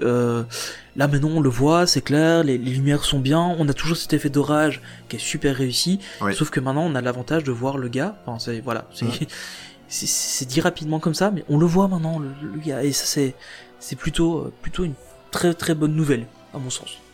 Oui, oui, complètement. Non, c'est vraiment une réussite. euh, T'as tout résumé. Euh, sincèrement. euh, et, même tout à l'heure, je disais que ça avait, parce que j'ai dit en maturation, mais c'est en maturité. je trouvais que la- l'attraction, tu vois, tu as bien fait de souligner que les, tu préférais, t'avais une petite préférence pour les, les tableaux un peu plus poétiques d'avant, mais justement le, enfin, c'est pas que l'attraction est devenue plus sérieuse, mais oui, c'est ça, c'est maturité. Elle fait elle est elle fait un petit peu plus peur. Attention. Euh, moi, mes enfants qui ont 10 ans et 8 ans ont été, ils n'ont pas eu euh, peur, mais, euh, mais je veux dire, comme tu as dit, c'est moins poétique et moins. c'est vraiment devenu plus adulte, je trouve, cette attraction. Ouais, c'est ça. Et puis là, on, on, on est clairement dans dans l'histoire de l'attraction. Oui, oui. On, sait que c'est Mélanie qui va se marier, enfin qui voulait se marier, que euh, que son père, bah, du coup, on sait maintenant que c'est son père le fantôme. Euh, et encore ça, on le sait parce qu'ils l'ont annoncé à la soirée Inside Ears, mais dans l'histoire, on n'est pas certain que c'est. Enfin, en tout cas dans l'attraction, on s'en doute, mais c'est pas clairement dit que le fantôme c'est le père de la mariée. Euh, et ça, on le sait vraiment, bah oui, parce que ça a été dit à la soirée Inside Ears. Mhm. Et euh, voilà, bon, c'est une petite chose. Mais effectivement, du coup, bah, on sait que voilà, c'est les prétendants qui sont morts, etc. On va, on va suivre son voyage euh, dans, dans le manoir et dans, et dans ce côté un peu euh, fantasmagorique euh, de l'attraction. Et cet univers un peu démoniaque. Mm. Mais euh, on, on rentre beaucoup plus vite dans le sujet. Je pense que c'est ça. Oui. Et c'est plutôt une bonne chose, je pense, pour le, le visiteur lambda. Euh, par contre, moi j'aimais bien ce côté. Oui, est-ce que c'est pas autre chose? Là maintenant, t'as plus le choix de te dire oui, on sait que voilà, c'est Je vois ce que, ça va être. et, euh, et enfin, je, je- je- je rejoins un peu ce que ce que disait euh, Johan Soupli euh, du vrai Disneyland, Mhm. euh, qui qui disait que voilà, en fait, on est en train de mâcher un peu le travail pour les guests. Alors évidemment, pour un pour un guest qui va venir une fois dans l'année ou, même une fois tous les 5 ou 6 ans à, à Disneyland Paris, bah, il, il a besoin de ça, de comprendre vite. Il va pas faire Oui. 50 fois l'attraction. Et c'est- une bonne chose pour lui. Maintenant, pour nous, et encore, il y a, il y a beaucoup de fans Disney qui ont, qui ont apprécié euh, les, les- les nouveautés de l'attraction. hein. Mais, mais pour, enfin moi en tout cas, j'aime bien ce côté un peu, euh, tiens, comment ça se passe vraiment, comment, comment on le vit, comment, euh, bon voilà, c'est, c'est mon avis. Maintenant. J'ai- bien aimé l'attraction, on va pas. Ah oui, j'ai bien aimé, hein. tout à fait. J'ai j'ai bien aimé. Euh, donc du coup, juste après la stretch room, on arrive dans, dans la galerie des portraits. Euh, pour moi, c'est une réussite incroyable. Total. On a, les, les portraits étaient déjà très intéressants à l'époque. On avait un peu cet effet, euh, en se déplaçant, on, on voyait l'image changer, qu'on avait dans les magazines quand Mm. on était petit. Euh, bah, évidemment, maintenant, voilà, on est en 2019, On doit plus se euh, on se déplace plus, ça change automatiquement. euh, via des éclairs, via des choses. Je, je retiens surtout, par exemple, le, le, le portrait où on voit le, le manoir avec deux, avec deux, euh, Oui. deux prétendants Mm. qui sont prêts à se tirer dessus en duel. Mm. Et puis en fait, un, un éclair et puis on les voit morts devant. Enfin, je, je trouve que c'est très très réussi, une très belle utilisation de la technologie. Beaucoup plus sombre Euh, aussi la pièce. Hein. Ouais, tout à fait, ouais, ouais, ouais. Plus sombre et, et aussi le, le propos est plus sombre. Mm. on, on voit le, le père qui se transforme en, en- en mort, on voit euh, le- les gens qui meurent devant le manoir, etc. Oui, Je trouve que c'est une vraie réussite à mon sens, Euh, mais effectivement elle est beaucoup plus sombre dans, dans le propos et dans et dans l'ambiance aussi. Euh, et donc on termine euh, la donc la galerie des portraits. Le, la, la statue qui vous suivait du regard est toujours là, toujours sauf qu'au oui. lieu d'être euh, verte mauve, maintenant il est vraiment en couleur de statue. Mm. Voilà, ça a changé. Euh, et puis en fait, donc on découvre euh, à l'embarquement euh, Mélanie qui, qui nous attend aux démarches. Un petit ajout, bah, on était au courant depuis depuis des mois, euh, a priori que, que ça allait arriver. Un chouette petit ajout à mon sens. Oui, oui. Euh, et puis on embarque dans les Doom Buggy et, et là euh, oui, c'est le drame. c'est le- oui, Ou, c'est ou vrai. pas, ou, ou pas. Mais en, en- en fait, quand tu quand tu démarres là, jusqu'au moment où le euh, comment le, le cast member te, te vérifie ta barre, euh, tu as deux deux espèces de statues dorées comme ça. Je sais plus, c'est des, c'est des, des gargouilles ou des, des Ouais. dragons, je sais plus ce que c'est. Euh, et on se dit ah oui, ok, c'est parti. Donc euh, t'as vraiment l'impression que tu vas rentrer dans un vraiment dans un truc complètement euh, remanié et euh, et en fait euh, oui et non. C'est-à-dire que au niveau technologie, il était temps que on refranchisse un gap parce que l'attraction était quand même vieillissante.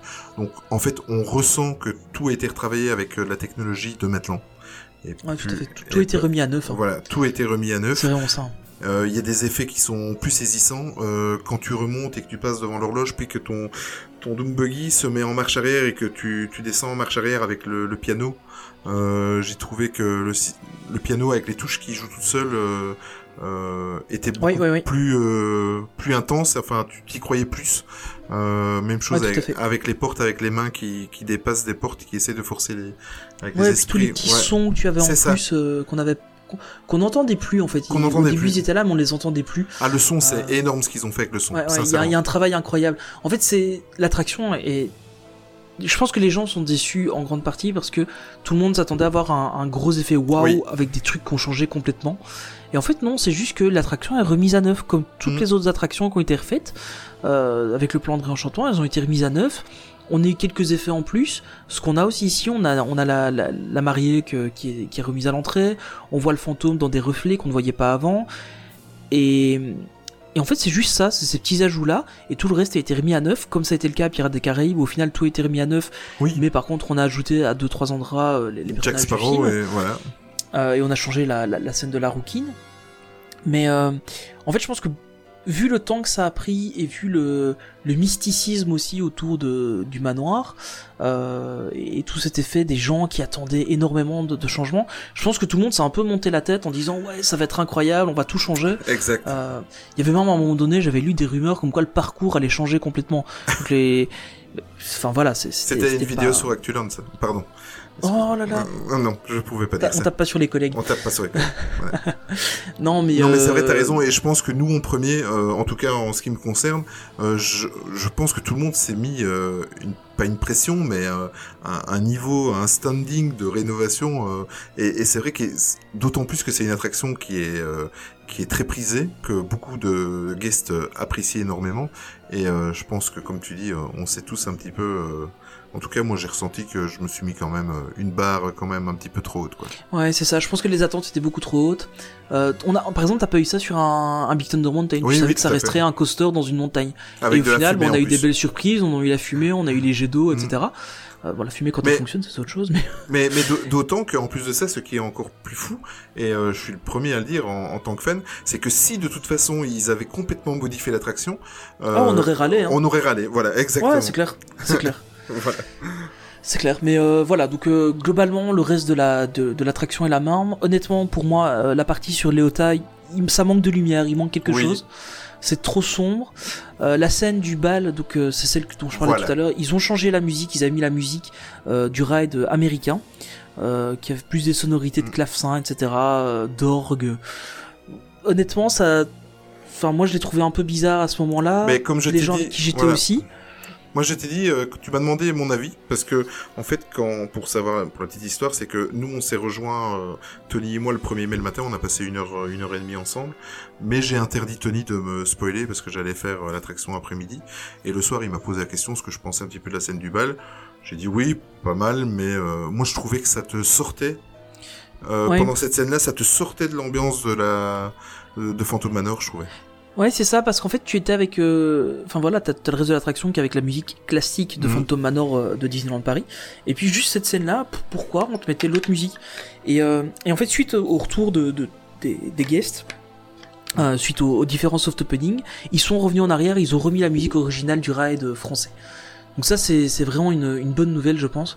Mais c'est bien, ils sont à cas- l'écoute. Ouais, ouais, ouais. Ça, et... Enfin, c'est bien, parce qu'ils ont écouté les fans, parce qu'au final, bah, il y a que les fans qui ont vraiment fait ça. Et, ça, c'est plutôt une, chouette chose. Euh, le reste du ride, bah, globalement, c'est la même chose. En quelques améliorations.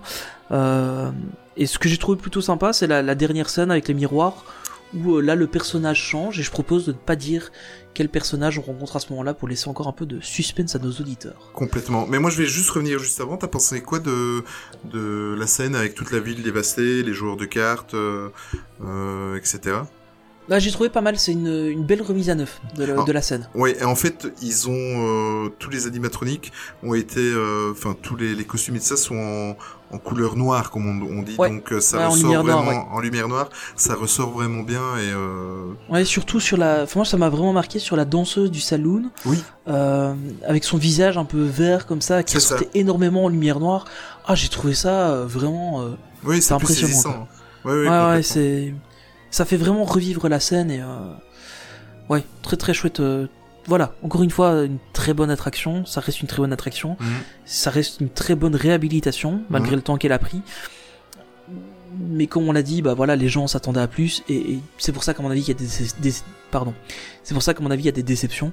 Mais euh, globalement, ça reste quelque chose d'incroyable. hein. On est, on est vraiment Ouais. sur une attraction euh, qui reste ce qu'elle, enfin, qui reste une très bonne attraction et qui est maintenant est au niveau de 2019. Oui, oui, tout à fait. Mais c'est ça qui est paradoxal, c'est que bah, je t'en ai parlé, mais moi je suis sorti de l'attraction, j'étais même un petit peu en colère. Je j'ai pas pris de recul tout Ouais. de suite, et il m'a fallu un jour ou deux pour digérer euh, la chose. D'ailleurs, de rage, euh, avec les facilités, avec euh, ma femme, on aurait pu refaire l'attraction une deuxième fois. J'ai pas voulu. J'étais un petit peu euh, euh, pas choqué, mais abasourdi. Je me dis tiens, j'étais déçu. Euh, mais avec le recul, non, c'est euh, franchement, ils ont quand même fait du, du, du super taf. Et euh, c'est une très très belle euh, remise à jour et euh, juste ce qu'il fallait avec et, et je- voilà c'est vraiment le bon niveau et oui, Ouais, mais- les, les ajouts qu'ils ont fait étaient pertinents et Mm. ouais, c'était bien. Juste pour euh, rester, pour terminer sur la sur cette soirée-là, Mm. euh, donc euh, à la soirée il y avait aussi Big Thunder Mountain qui était ouvert. Donc évidemment, on l'a fait de nuit, ça reste Oh. magnifique. Hein, on va pas on va pas revenir là-dessus euh, 50 Mm. fois. Redédicace à, à notre ami du podcast euh, DLP Podcast qui adore cette attraction le soir. Coucou Max. Euh, et euh, était aussi ouvert le, le Molly Brown, donc il ne tournait pas autour de, autour de Big Thunder Mountain. Par contre, on pouvait aller dessus pour faire des photos, et on a eu l'occasion de faire de belles photos du Phantom Manor Mm. avec, euh, en montant sur le Molly Brown, le point de vue était vraiment chouette. Et était aussi ouvert euh, la Shooting Gallery, oui euh, qui était du coup ouverte gratuitement. Et ça m'a permis de le refaire, je l'avais plus fait depuis, je pense, quasiment 25 ans, au moins 20 ans, euh, parce que bon, voilà, c'est pas grand chose. Et euh, bon, on a eu l'occasion de la faire, et c'était plutôt, c'était comique. Ça, ça, c'était ça, c'était un petit ajout sympa Mm. et euh, un beau petit clin d'œil, je pense, euh, aux fans. Ok, ok. Donc, en résumé, la soirée, t'en es content? La soirée, ouais, j'en suis content. Euh, j'ai passé une très bonne soirée. Je pense que c'est aussi lié au fait avec les, les personnes avec qui j'ai passé la soirée. Donc, euh, j'ai passé ça avec euh, nos amis de, de Rien que d'y penser. Euh, aussi, euh, Secret Disneyland qui était, qui était dans notre Mhm. groupe. euh, et une autre personne euh, qui, qui était avec nous. On a vraiment passé une super soirée tous ensemble. Euh, donc, je pense que voilà, l'ambiance aussi euh, était au rendez-vous avec ça. Et euh, on s'est plutôt bien amusé à la soirée. Et euh, bah, voilà, c'était un plaisir de redécouvrir euh, Phantom Manor en avant-première. Donc, mission réussie pour Disneyland Paris. Ouais, je pense qu'ils ont bien réussi. Prochaine fois, s'ils savent s'améliorer sur les réservations, ça sera encore mieux. on, on va pas leur en tenir rigueur pour une fois. Non, non, non. Et pourtant, euh, Dieu sait si, si Oh j'ai oui. si j'ai râlé, tu le sais bien, et mais, euh, mais non, au final, euh, des ondes positives. Bon, Tony, on va s'attaquer au deuxième gros morceau de, de cette fin d'actu. Euh, je pense que comme tous les fans et comme moi, tu as été voir le dernier Avengers, Endgame. Ouais. Ah oh là là, c'est c'est un drôle de oui. Dis-moi, dis-moi, dis-moi tout. Mais avant de commencer, c'est quand même trois heures de film. On l'a, enfin moi personnellement, j'ai passé un super moment. Je sais pas toi. Oui, c'était. Oh là là là été le voir euh, en, en IMAX. J'ai eu Ouais. la chance d'avoir euh, une salle IMAX euh, près de chez moi. Sachez qu'en Belgique, il n'y a pas de salle IMAX euh, partout. Il y en a que deux en Belgique, je crois, de mémoire. Et j'ai la chance d'en avoir une juste à côté de chez moi. Et donc j'étais le voir en IMAX. Et en IMAX, il n'y a pas d'entracte. On a eu un petit peu peur avec, avec ma femme d'aller le voir trois heures de film sans Mhm. entracte. Et en fait, on est sorti de la salle en se disant c'est déjà fini. Voilà, je pense que ça résume bien Ça le film. résume tout, hein. Ça résume tout. Bon, maintenant, euh, même chose. On va parler euh, du film en général. On va essayer de pas trop, euh, de pas trop euh, fureter dans dans les petites scènes et de trop spoiler. Mais euh, en tout cas, si vous n'avez pas été le voir, et d'ailleurs, euh, je pense que si vous n'avez pas été le voir, c'est que vous, avez- vous êtes vraiment allergique parce que le film vient de passer à la seconde place des, des plus gros succès de tous les temps. Euh, en termes de recettes, ils ont fait 2 milliards 100, plus de 100 millions, c'est ça? Euh, oui, je crois un truc comme ça. Ouais, j'ai plus trop suivi là. Mm. Oui, ça c'est la folie ce film. hein. En fait, ils viennent juste de passer devant Titanic, en fait, et euh, devant eux, il n'y a plus qu'Avatar. Ouais. Voilà. Il- à mon avis, ça va le dépasser parce qu'il vient de sortir. et, Oui, c'est ça. hein. Mais sans compter le, le nombre de fans euh, qui, qui y retournent une deuxième fois. Moi, d'ailleurs, c'est prévu, euh, euh, à la demande de mon fils, c'est prévu d'y retourner. Et, euh, je vais Oh, pas... quel sacrifice tu vas Quel faire. sacrifice, hein, t'as vu ça Quel sacrifice. Mais pour tout dire, même euh, même ma femme qui, ma femme est fan de Disney comme nous, mais euh, bon, Marvel c'est pas euh, c'est pas ses, li- ses licences préférées. Mais même elle, elle a, elle a dit, elle a passé un super moment. Et euh, même elle, à la fin, elle a il y a eu sa petite larme, alors qu'elle a, elle a pas d'affect particulier avec euh, avec les super héros Marvel, mais euh, voilà. C'est c'est juste euh, c'est juste énorme. Euh, toutes les petites pièces de puzzle qui, qui viennent euh, enfin qui, qui qui permet de, de vous remettre un petit peu euh, certaines choses des, des pièces de puzzle qui manquaient pour vous comprendre l'histoire et tout ça sont enfin c'est je, je sais même pas euh, Tony je sais même pas par quoi commencer. Euh, si ce n'est que le début du film va vous paraître en, en fait euh, le premier quart d'heure je, je tu te demandes ce que ce qui se passe quoi Ce qu'ils vont faire. ce qu'ils vont faire et, et après tu voilà il y a, il y a un fait euh, il y a un fait dans le bon, bah, de toute façon on, on peut pas le faire sans spoil on est d'accord Tony? Bah, on peut essayer, mais euh, On je peut pense essayer. qu'on- On, risque de spoiler. En fait, je crois qu'il y a moyen de le faire sans spoiler. Euh, on, peut, on peut tenter, on peut tenter, puis on verra. oui bon oui c'est c'est très très compliqué hein, c'est compliqué et frustrant en fait En fait, je pense que ce qu'il faut. Enfin, moi, il y, a- il y a une chose qui m'a marqué dans, dans ce film, Mm. euh, c'est que c'est pas un film que vous pouvez voir sans avoir vu le reste des films du MCU. oui complètement Euh, c'est indispensable d'avoir vu tout le reste. Euh, Peut-être pas Captain Marvel. Je pense que, enfin, je vais vite en parler, mais pour moi, Captain Marvel est sous-exploité dans ce film. Alors après, c'est logique dans l'histoire du film, etc. Euh, Il y, a, il y a une- il y a une logique euh, qui, est, qui est là, mais pour moi, elle est clairement sous-exploitée. Enfin, mais sous-exploité ou alors t'as pas l'impression au moment où elle a enfin je sais pas c'est bizarre au moment où elle apparaît euh, t'as l'impression qu'ils ont rajouté la scène à la fin tu comprends? Tu comprends ce Oui. que je veux dire? C'est très spécial on a c'est, je suis partagé parce que j'ai adoré le, le film Captain Marvel. Je trouve qu'elle a, elle a largement sa place dans, dans le MCU. Il y a aucun souci avec ça. Et en même temps, euh, de la façon dont elle apparaît, c'est ce que j'ai ressenti. Hein. C'est euh, ah ben tiens en fait, euh, dit euh, j'ai oublié, mais Captain Marvel est sorti il y a deux mois, il faudrait peut-être essayer de la taper dans le film. Et Ouais. mais euh, ça s'estompe et en même temps, ouais c'est. En fait, elle, elle est. Je trouve qu'ils auraient dû beaucoup plus utiliser le personnage Mm. parce que bah, elle venait d'être introduite et c'est dommage de pas l'avoir exploité plus. Maintenant, dans le film, bah, voilà, c'est clairement expliqué. Euh, et je pense pas que c'est spoilé que de le dire, mais euh, voilà, il n'y a pas que la Terre dans l'univers et Ouais. elle, c'est un héros galactique Galactique, exact. et donc elle va partout dans l'univers et elle va aller aider des gens partout dans l'univers. Euh, maintenant, voilà, la Terre a, et il le dit dans le film, la Terre a les Avengers, mais il y a que la Terre qui a des Avengers. C'est ça. Et donc les autres planètes sont livrées à elle-même, donc elle va les aider. Donc il y, a une- il y a une logique à ça.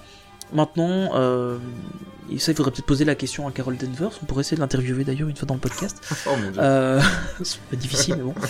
Euh, mais il y a que la Terre qui a des Avengers qui essayent de faire quelque chose pour euh, régler cette situation. Oui, d'ailleurs, elle fait la remarque hein, à un certain moment. Ouais, tout à fait, ouais.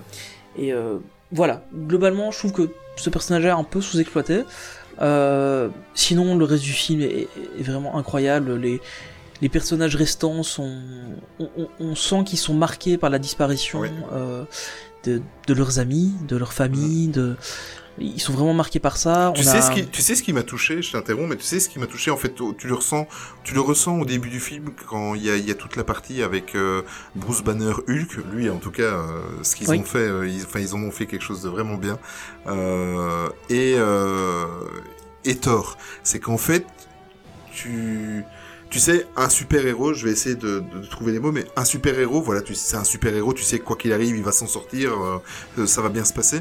Et là, en- on va dire, la, la première heure du film, tu... C'est pas que t'as de la pitié, t'as vraiment de l'empathie. T'as Ouais, vraiment de l'empathie pour eux. Et moi, je les ai trouvés très, très, très humains. Ouais. Mais En vraiment. fait, c'est le, le film le montre bien. C'est des gens comme les autres qui ont juste des super pouvoirs. Mm. Et, et c'est quelque chose qui était déjà marqué assez fort, je pense, dans le MCU, notamment sur toute la première génération de héros, euh, toutes les origines story, etc. des, des premiers films, c'était Ouais. déjà assez marqué. Et on, on fait écho à ça dans, dans, dans la première partie du film, en montrant, ben oui, voilà, il y en a certains qui ont baissé les bras, il y en a d'autres qui ont continué leur vie. Euh, il y en a qui ont pas pu continuer leur vie, qui sont qui ont continué à se battre et qui, qui cherchent une solution. Il y en a qui Euh, sont encore sous les nerfs, sur les nerfs, et qui veulent euh, ouais. aller combattre. Ouais. Et euh, enfin oui, c'est pour moi il y, a- il y a vraiment euh, c'est très riche comme euh, comme type d'émotions qui sont disponibles pour le spectateur pour s'identifier en fait Mm. à un ou l'autre personnage. Euh, Il y a vraiment de quoi faire, enfin quel que soit le, le type d'émotion qu'on a par rapport au, à la fin d'Infinity War, euh, on pourra toujours s'identifier à, à quelque chose. Et ce qui est plutôt euh, bien amené, c'est le fait que en fait au final il n'y a pas de solution. C'est ça. Pers- personne n'a de solution et ils ont beau réfléchir dans tous les sens et on voit des on voit des Avengers qui partent un peu partout dans le monde, un peu partout dans l'univers, essayer de trouver quelque chose. Mm. En fait, personne n'a de solution à ça. Et, et- et la seule solution qui est là, bah, c'est un peu un Deus ex machina. Euh, c'est euh, c'est un des personnages qui revient et, Oui. et qu'on croyait avoir disparu. Euh, évidemment, si on a vu les scènes post-génériques de, de- de son dernier film, bah, on savait bien qu'en fait il n'est pas disparu. Et, puis il revient par hasard, euh, et, et, et- puis ben, voilà, il apporte une brique à la solution. Mais il, il Euh. apporte surtout, moi j'ai trouvé l'énergie pour pouvoir euh, Ouais, c'est ça. essayer de trouver une solution parce que tu le vois. ben, on va, on va, voilà, on, on- on va par- parler clairement. C'est Ant-Man. De toute façon, euh, c'est- Ou bon, on le voit déjà dans- On le voit déjà dans la bande de lancement, Ah bah, etc. Euh, donc euh, Ant-Man revient et en fait il revient à une période où euh, où le Captain ou euh, à part Black Widow qui a quand même encore un peu euh, l'envie de, de de combattre, mais il revient à une période où on a vraiment l'impression que tout est perdu. Et euh, il revient même un petit peu, moi j'ai même trouvé euh, par rapport aux autres personnages un peu trop surexcité. Tu vois, euh, il est prêt à en découdre et il se demande Ouais, pourquoi, personne ne bouge et, euh, et qu'est-ce qu'on attend, tu vois un peu euh, ce que je veux dire quoi. Ouais, tout à fait. Euh, Faut, faut juste savoir, donc euh, il y, a, y a cinq ans qui se sont passés entre les Exact. événements de d'Infinity War et euh, le moment où Ant-Man revient, sauf qu'en fait lui il ne les a pas vécus puisqu'il était dans, dans le monde quantique. Euh, là je spoil rien parce qu'on le voit dans, dans Ant-Man. Euh, Mm. Et donc il revient du, monde quantique. Bon, c'est un peu marrant la manière dont ça se fait. Euh, et donc il revient et j'ai un peu l'impression que c'est qu'on avait un système euh, clos et, euh, plat, comme un lac par exemple qui est très calme, et puis Ant-Man c'est le petit caillon qu'on vient jeter dedans, et puis on voit qu'il avoir de l'enthalpie, et, et que tout commence à bouger, et puis qu'il y a des, il y a des échos à gauche à droite, et en fin de compte on, on revient avec, euh, avec des Avengers qui sont là, certains qui reprennent espoir, d'autres qui n'ont pas envie d'en entendre parler, et qui un peu malgré eux ben, reviennent. euh, euh, et, et en fin de compte, ben, on retrouve l'équipe originale, ce qui est, ce qui est très appréciable. C'est ça. Chacun avait vécu son propre, sa propre vie suite aux événements d'Infinity War, et, et on les retrouve, et, ça fait vraiment écho au premier film, où ils sont là et ils savent pas trop ce qu'ils vont faire. Et ils le font Mm. quand même parce qu'il n'y a pas d'autre solution. D'autres solutions, exact. Et euh, enfin voilà, après il y a, y, a, il y a toute une partie. euh, Enfin voilà, il y a tout le plan. euh, c'est- enfin en même temps, voilà, tout, tout le monde s'en doutait un peu. C'était, c'était un peu. euh, Enfin, c'était une des grosses théories. C'était celle-là. Et euh, et ben tout se passe. Bon voilà, il y a, il y a des petits, des petits rebondissements, mais pour moi cette partie-là du film euh, est assez. euh, comment euh, Est assez logique dans son déroulement. On retrouve vraiment, enfin voilà, on s'attend à ce que les événements se déroulent comme ça, qui voilà, il y a des petits couacs et, ils arrivent à réparer ça. On retrouve évidemment un caméo de Stanley, plutôt Oui. sympa. Mhm.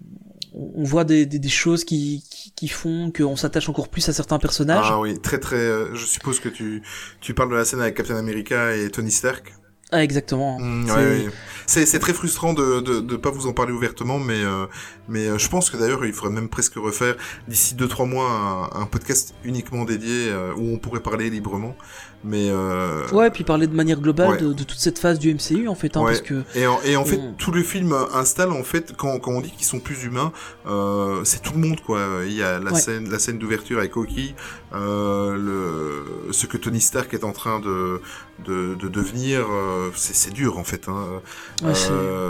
Thor qui est dans une déprime totale, Thor qui est entre parenthèses. de euh, Big Lebowski. oui, exactement. ils l'ont rendu, mais euh, voilà. Et en fait, toutes ces petites, euh, ces petites histoires et euh, chaque héros qui, euh, de leur côté, essaye de reprendre le, le cours de la vie, tout en ayant euh, dans le coin de la tête euh, la question, mais qu'est-ce qu'on pourrait faire? Mais en fait, les rend très très humains. Et la scène que tu parles là avec Captain America, euh, et euh, moi, ça m'a, ça m'a, j'en ai eu la petite larme hein, parce que c'est Ouais. quand, quand tu as suivi tout le MCU et que tu, tu te souviens de, des, des premiers Iron Man, etc. Euh, à la gorge qui se noue, quoi. Ouais, c'est. En fait, c'est vraiment le film. Enfin voilà, c'est c'est c'est c'est acté, c'est la clôture du de l'arc euh, narratif euh, Infinity euh, Stones. Donc c'est c'est la fin de l'histoire des pierres d'infinité.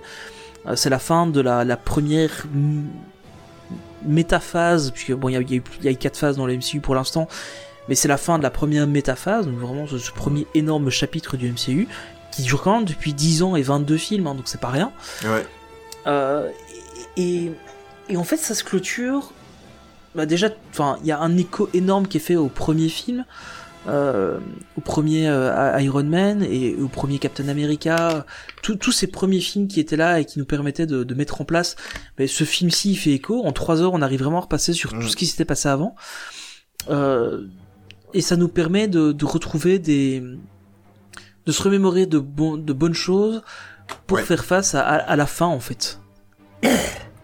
Oui, c'est ça. C'est, après- vrai- c'est vraiment des armes qui te donnent pour faire face à la fin. C'est Exactement. exactement, ça. Alors exact- là, euh, au, au niveau de la fin, bon bah voilà, on s'y attend. Il y, a- il y a une énorme bagarre euh, incroyable avec euh, tous les héros du MCU qu'on a pu imaginer. Apparemment, il y a même Howard the Duck dans le film. Mais non. Si ça a été confirmé par les frères Rousseau, il est dans le film. Apparemment, il y y a une frame où on le voit, mais il est dans le film. J'ai pas, voilà, j'ai pas encore eu l'occasion de, de revoir le film image par image. euh, Ça va prendre des semaines, mais mais euh, j'attends l'image de, de- bah, apparemment, il serait dans le film. On, on le verrait pendant pendant juste une fraction de seconde, hein, mais Mhm. on, on le verrait dans le film. C'est fou ça. Ouais, ouais, c'est c'est, enfin, ça rajoute à la magie de, du, du- du Ouais. film. Euh, mais bon, voilà, évidemment, donc il y y y a cette grosse bataille finale, Ascenseur Euh, euh, émotionnel. Euh, incroyable. ça ça des- n'arrête pas. Ouais. C'est une bataille extrêmement épique, comme on pourrait retrouver. En... Enfin, moi, ça m'a un peu fait penser à la bataille du gouffre de Helm dans, dans Le Seigneur des Anneaux, Oh waouh, ouais. euh, qui est une bataille extrêmement épique aussi, avec beaucoup de beaucoup d'énergie d'ensemble, mais tout en suivant des héros euh, de manière individuelle, Mm. avec chacun leur propre histoire au sein de la bataille euh, gigantesque. Ouais, ouais. Et, et en fait, on arrive vraiment à suivre chacun, et chacun a sa propre histoire, et enfin, j'ai trouvé ça vraiment très très intéressant. Évidemment, ici, on parle aussi d'une bataille, ils se battent pas avec des épées et des arcs à flèches, mais Non, non, à coup de, de laser et de super pouvoirs, mais euh, j'ai retrouvé un peu la même intensité que cette bataille-là, beaucoup plus, euh, beaucoup plus démesurée dans sa mise en scène. Bon, on parle aussi de, de technologies plus récentes. Oui. Euh, puis voilà, évidemment, on retrouve euh, la fin. On, on- on comprend. euh, Enfin, moi, j'avais en tout cas compris assez Oui, vite oui. comment ça allait se terminer, Bien sûr. euh, parce que c'était déjà au final spoilé un peu dans Mm. dans Infinity War. Avec le recul, on s'en rend compte que que donc le Doctor Strange en fait annonçait déjà comment ça allait se finir. Bon, évidemment. Et, d'ailleurs, tu vois la scène euh, où euh, Doctor Strange comprend et euh, Exactement. Tu, tu- tu le vois vraiment qu'il il comprend que c'est c'est le moment quoi. Ouais, donc euh, pour, c'est- pour, pour- pour rappel, en fait, dans, dans Infinity War, euh, il avait fait un rapide saut dans le temps. Il disait il y a je sais plus combien de millions de possibilités. Mm. Il y en a qu'une seule où ils arrivent à gagner. Et, euh, et en fait, à un moment donné, il, dit on est dans la, la possibilité où on a une chance de s'en sortir. Et, euh, et là, on comprend certaines choses. Et, et Par la phrase et par le regard. ouais, et, oh là là, ça fait. c'est fou. hein. je te jure, je, je revis. euh. Enfin voilà. Et euh, et donc voilà, c'est. Enfin, bon, au final, euh, voilà, on, est- on reste dans un film familial. euh, on- et comme on s'en doutait, et de toute façon, comme on sait déjà qu'il y a Spider-Man qui suit derrière, les gentils gagnent. Euh, d'une très bonne manière. Je suis désolé, j'ai un peu de. il gagne d'une très bonne manière. Euh, le film se conclut bien, euh, Oui. je trouve. Il y, a, il y a une conclusion pour chaque arc narratif qui avait été lancé euh, jusqu'à présent dans le MCU. Euh, ce que je trouve que c'est vraiment une grosse réussite d'ailleurs, parce qu'il il laisse pas de. Enfin, il y a deux trois petites choses qui se sont passées, qui, qui laissent euh, ouvertes évidemment pour pouvoir permettre bah, notamment de lancer euh, l'une ou l'autre série qu'on sait qui vont arriver sur Disney+. Le, Loki en l'occurrence aussi. Notamment Loki qu'on revoit. euh, on a aussi Thor qui, qui qui va peut-être partir avec d'autres personnes. et on avait déjà pressenti ça dans dans Infinity War Ouais. d'ailleurs. Euh, et pour moi, voilà, c'est vraiment une très très belle, une très très belle conclusion à ces 10 ans de film, euh, bon, avec euh, avec ce qu'on sait. Euh, et, et encore une fois, on, et je pense que ça c'est un symbole assez fort. Il n'y a pas de scène post-générique. Euh, Oui, ce qui mais- fait. ce- Enfin, voilà, nous, moi j'ai attendu. Hein, je, j'avais lu qu'il n'y avait pas de oui. scène post-générique, mais j'ai quand même attendu parce que il y a, y un son chose. en fait. On... C'est, c'est un détail. hein, On entend un son à la fin Mm. euh, qui fait écho en fait au tout premier film du MCU et euh, et, et juste pour ce clin d'œil, ça valait la peine de rester. Mm. Enfin voilà, j'étais resté sur 22 films, j'étais resté au cinéma jusqu'à la fin. Euh, je me suis dit c'est dommage de pas le rester pour le dernier. Et, et de, de par ça, en fait, on, on sent vraiment que c'est la fin d'une ère et, euh, et, et la fin de cette phase du MCU avec euh, la fin de ces de ces arcs narratifs qui avaient été lancés parce qu'il y a Ouais. énormément de choses qui avaient été lancées sur chaque pierre d'infinité où au final euh, elle se balade un peu partout entre elle passe entre les mains de plusieurs Mm. personnes etc euh, Mais- not- notamment le Tesseract hein, qui a voyagé beaucoup plus que ce Mm. qu'on imaginait Mais en et, fait, et- et ça clôture bien Mais oui, mais t'es quand même partagé parce que, euh, en fait, ce que tu ressens, c'est c'est vraiment un mélange spécial. C'est que, en tant que fan du MCU, mais forcément, c'est des, c'est c'est des super héros que t'as accompagné, qui t'ont accompagné pendant plus de 10 ans. Ah, exactement Euh, donc c'est toujours triste de voir euh, des super héros et te dire, euh, ben un tel, euh, voilà, lui, il va, il va s'arrêter. un tel- Voilà, c'est toujours triste. En même temps, t'es partagé parce que t'as envie d'avoir euh, un nouveau vent de fraîcheur et tu te dis que ça va faire du bien à, à- comment euh, à la saga de, de, Ouais, passer à autre chose. Mais t'es en même temps nostalgique. T'es dé- En fait, t'es déjà nostalgique. Le générique n'est pas terminé, que t'es déjà nostalgique de ces dix années en fait. ouais tout à fait Et, ça, c'est très très dur. T'as l'impression euh, un petit peu comme quand tu es à l'école primaire et que tu dois dire adieu à tes copains. Tu vois, tu, tu vois ce que je veux dire? Ouais, ouais. C'est, c'est- c'est- ça fait mal et en même temps, t'es, t'es, t'es content que ça s'est terminé comme ça. Et c'est très bizarre comme mélange de sentiments. en fait ça, ça me fait un peu penser à, à la fin de, de Friends la, la série Ouais. où euh, tu les vois tous ils vont vivre leur vie d'adultes Mm. Et Friends, c'était leur, leur, leur vie de jeunes adultes, et puis Voilà. ils ont vu leur vie de, de vrais adultes. Et, euh, et tu sais qu'ils vont tous bien, ça va bien se passer pour eux, qu'ils vont bien Mm. vivre. Sauf que toi, tu vas plus voir comment ça, ça se passe pour eux. Et, et la fin de, de Endgame, d'ailleurs le titre Endgame, la, la fin du jeu, Bah oui. euh, ça le dit bien et, et et en fait tu sais que ça va bien se passer pour eux Ma- malgré tout ce qui s'est passé dans le film tu sais que ça va bien se passer pour eux et euh, et, et que bah voilà tu, tu sais que tu auras enfin voilà c'est un peu comme quand, quand, quand tu suivais euh, ah, attention je, je dis pas du tout que c'est comparable Hmm. mais euh, tu prenais les Power Rangers Hmm.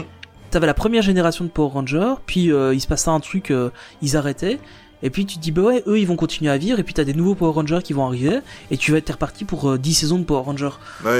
Et euh, c'est pas du tout la même chose, que l'émotion est complètement euh, différente. Enfin c'est, mais c'est pour expliquer en fait. tu- voilà, ça c'est les premiers Power Rangers que t'as connus avec les dinosaures, avec les trucs et tout, qui euh, qui sont là, ils ont mis le truc en place. Et puis maintenant t'as, euh, je sais pas moi, je, enfin je sais plus comment sur les Power Rangers, mais les ceux qui, étaient- avec les voitures ou dans l'espace, je, je sais plus trop, euh, qui arrivent et on les a introduits. Ils, ont connu les anciens, donc ça c'est bien. Et maintenant ils vont eux-mêmes vivre leur vie et probablement dans 10 ou, ou peut-être moins, euh, on va se, on va les, eux on va leur dire au revoir et puis on passera au suivant. Exact. Et, et, et je pense que c'est euh, c'est beau en fait. C'est bien fait. C'est C'est beau ce que tu dis. oui, merci. Ah ouais, c'est vrai, je suis en train de boire tes paroles, mais non, mais c'est, raison, tu as raison. C'est, clair et net. Ça, c'est clair. Euh, euh, honnêtement, j'avais, enfin, j'avais pas du tout préparé de, de parler ça comme ça, et ça, ça me vient comme ça, mais euh, c'est, il y, y a plein de petits, clins- de petits clins d'œil de, de partout. C'est, vraiment, c'est vraiment agréable. Ça, on retrouve la, la saveur des petits clins d'œil qu'il y a toujours eu dans la saga. Ouais. Euh, parfois certains clins d'œil bien marqués. Euh, et euh, ouais, c'est, une, une chouette conclusion à, à ça. Voilà. Je Oui. pense que j'ai pas grand chose d'autre à dire là-dessus. Non. euh. Du tout. Moi, si, il y a, il y a juste une chose qu'on a, on n'a pas relevé. Euh, ce qui est aussi émouvant, c'est le, euh, comment, le, le rapport de force, mais en même temps le respect qui transparaît entre Captain America et Tony Stark. Oui, tout à fait. Euh, c'est, euh, tu, tu, tu penses au début du film qu'ils vont encore se friter, qu'ils vont encore se friter, mais en fait, au fur et à mesure que le film avance et par euh, deux trois scènes, euh, tu, ah, ils ne le disent pas euh, de vive voix, mais tu vois qu'ils font la paix et que, en même temps de faire la paix, ils, voilà, le respect est là et. Euh, Ouais, en fait, tu te rends compte que malgré les événements de Civil War, parce qu'au final, euh, depuis. Civil War, ils sont pas énormément revus. copains, oui, voilà. Euh, mais en fait, ils sont toujours restés amis malgré tout. Enfin, ils ont toujours été, ils ont toujours eu du respect l'un pour l'autre, et, et ça n'a pas cassé leur amitié, qui était au final naissante, euh, même avant Civil War. Et ouais, ça reste de bons partenaires l'un avec l'autre, et, et au final, bon voilà, c'est les, les, les, les, les fondateurs un peu du, du MCU, ces, ces deux personnages, et Mm. Ça, ça reste extrêmement agréable en fait euh, de, de les retrouver en tout cas de, de cette manière-là. Tout à fait. Mais je crois qu'on va en rester là. Et, Ouais. euh, et, et Je suis ça, désolé, j'ai j'ai tenu le crachoir. euh. Non, non, non, mais je, je- pas de problème. Moi, en fait, je vais te dire, ça m'arrangeait parce que j'aurais, j'ai, du mal à pas spoiler, en fait. Le, le film m'a tellement, j'ai tellement été porté par le film et tellement, là, avec deux semaines de recul et les trois, quatre jours qui restent avant que le podcast ne sorte, après l'enregistrement, euh, j'avais trop envie de spoiler, donc euh, j'ai préféré te laisser faire et, euh, et voilà. Et au final, tu vois, euh, on avait dit qu'on ne ferait pas d'analyse de film, mais en fait, c'est chouette. On va continuer à Oui. le faire. c'est pas mal. En tout cas, sur des, sur des sagas pareilles et des, des choses comme ça qui nous tiennent à cœur, je pense qu'on pourra faire un podcast complet euh, fin d'année sur euh, Star Wars. Là aussi, je pense que j'aurai des choses à dire. Je, ouais, pas en douter. Bon, ben on va en rester là. Donc euh, là, on vient de faire euh, deux beaux dossiers avec Phantom Manor et les Avengers. Et on va se retrouver après le jingle avec une, re- une nouvelle rubrique, le coin des sondages. On vous explique ça tout de suite après.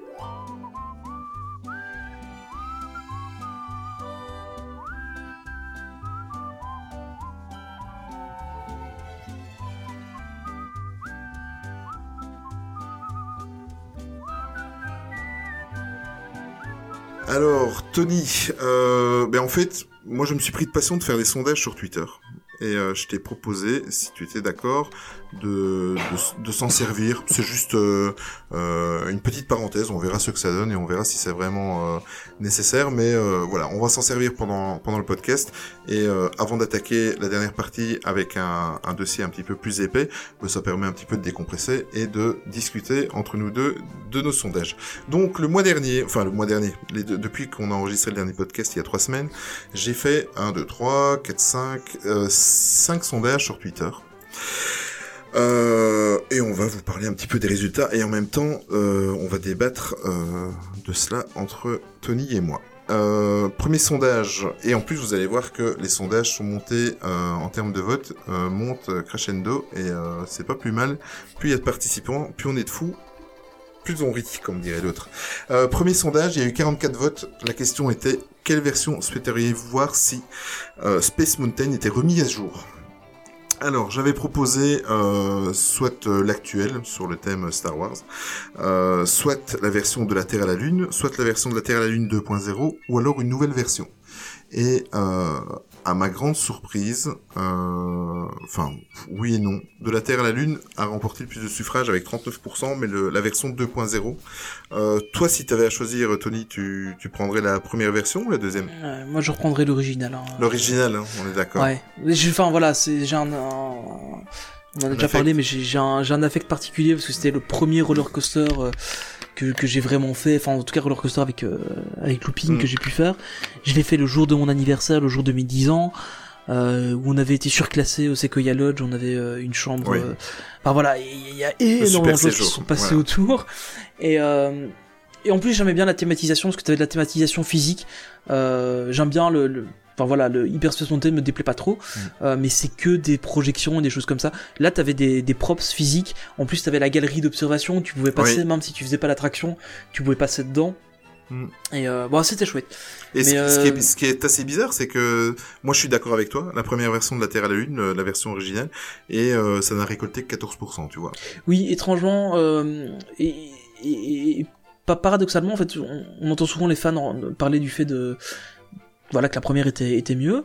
Et il y a aussi pas mal de gens qui, qui enfin voilà, on à 39%, de 38% pardon, de, de personnes qui voudraient une nouvelle version encore. Une nouvelle version. Euh, ouais, et là, là, je sais pas ce qu'on pourrait avoir, hein, honnêtement.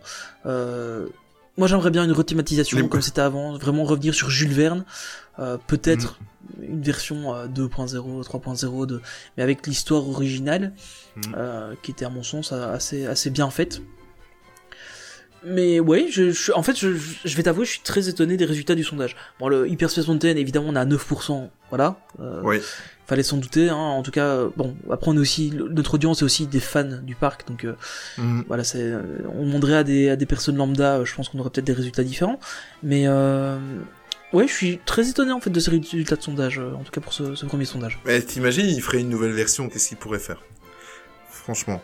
Buzz l'éclair Laser Blast Hyper Ah, Run. Away de la galaxie totalement Ouais. toqué de Rémi Ou alors, oui, ou t'imagines le, le Space Mountain filar magique.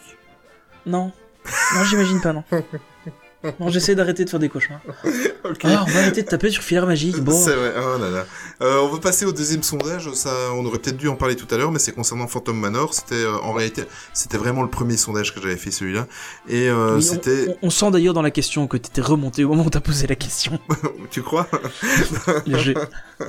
Et là, j'ai eu 25 votes. On a eu 25 votes. Et la question était concernant la soirée du 30 avril pour les passeports Infinity exclusivement. Quelle était votre réaction Donc, je... c'est normal.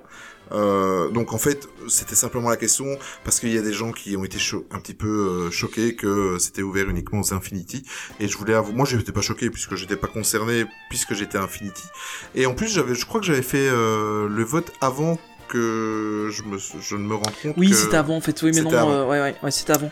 voilà En fait, la, la- la question c'est vraiment, bon, voilà, on- sait que les passes Infinity doivent avoir des, des avantages VIP.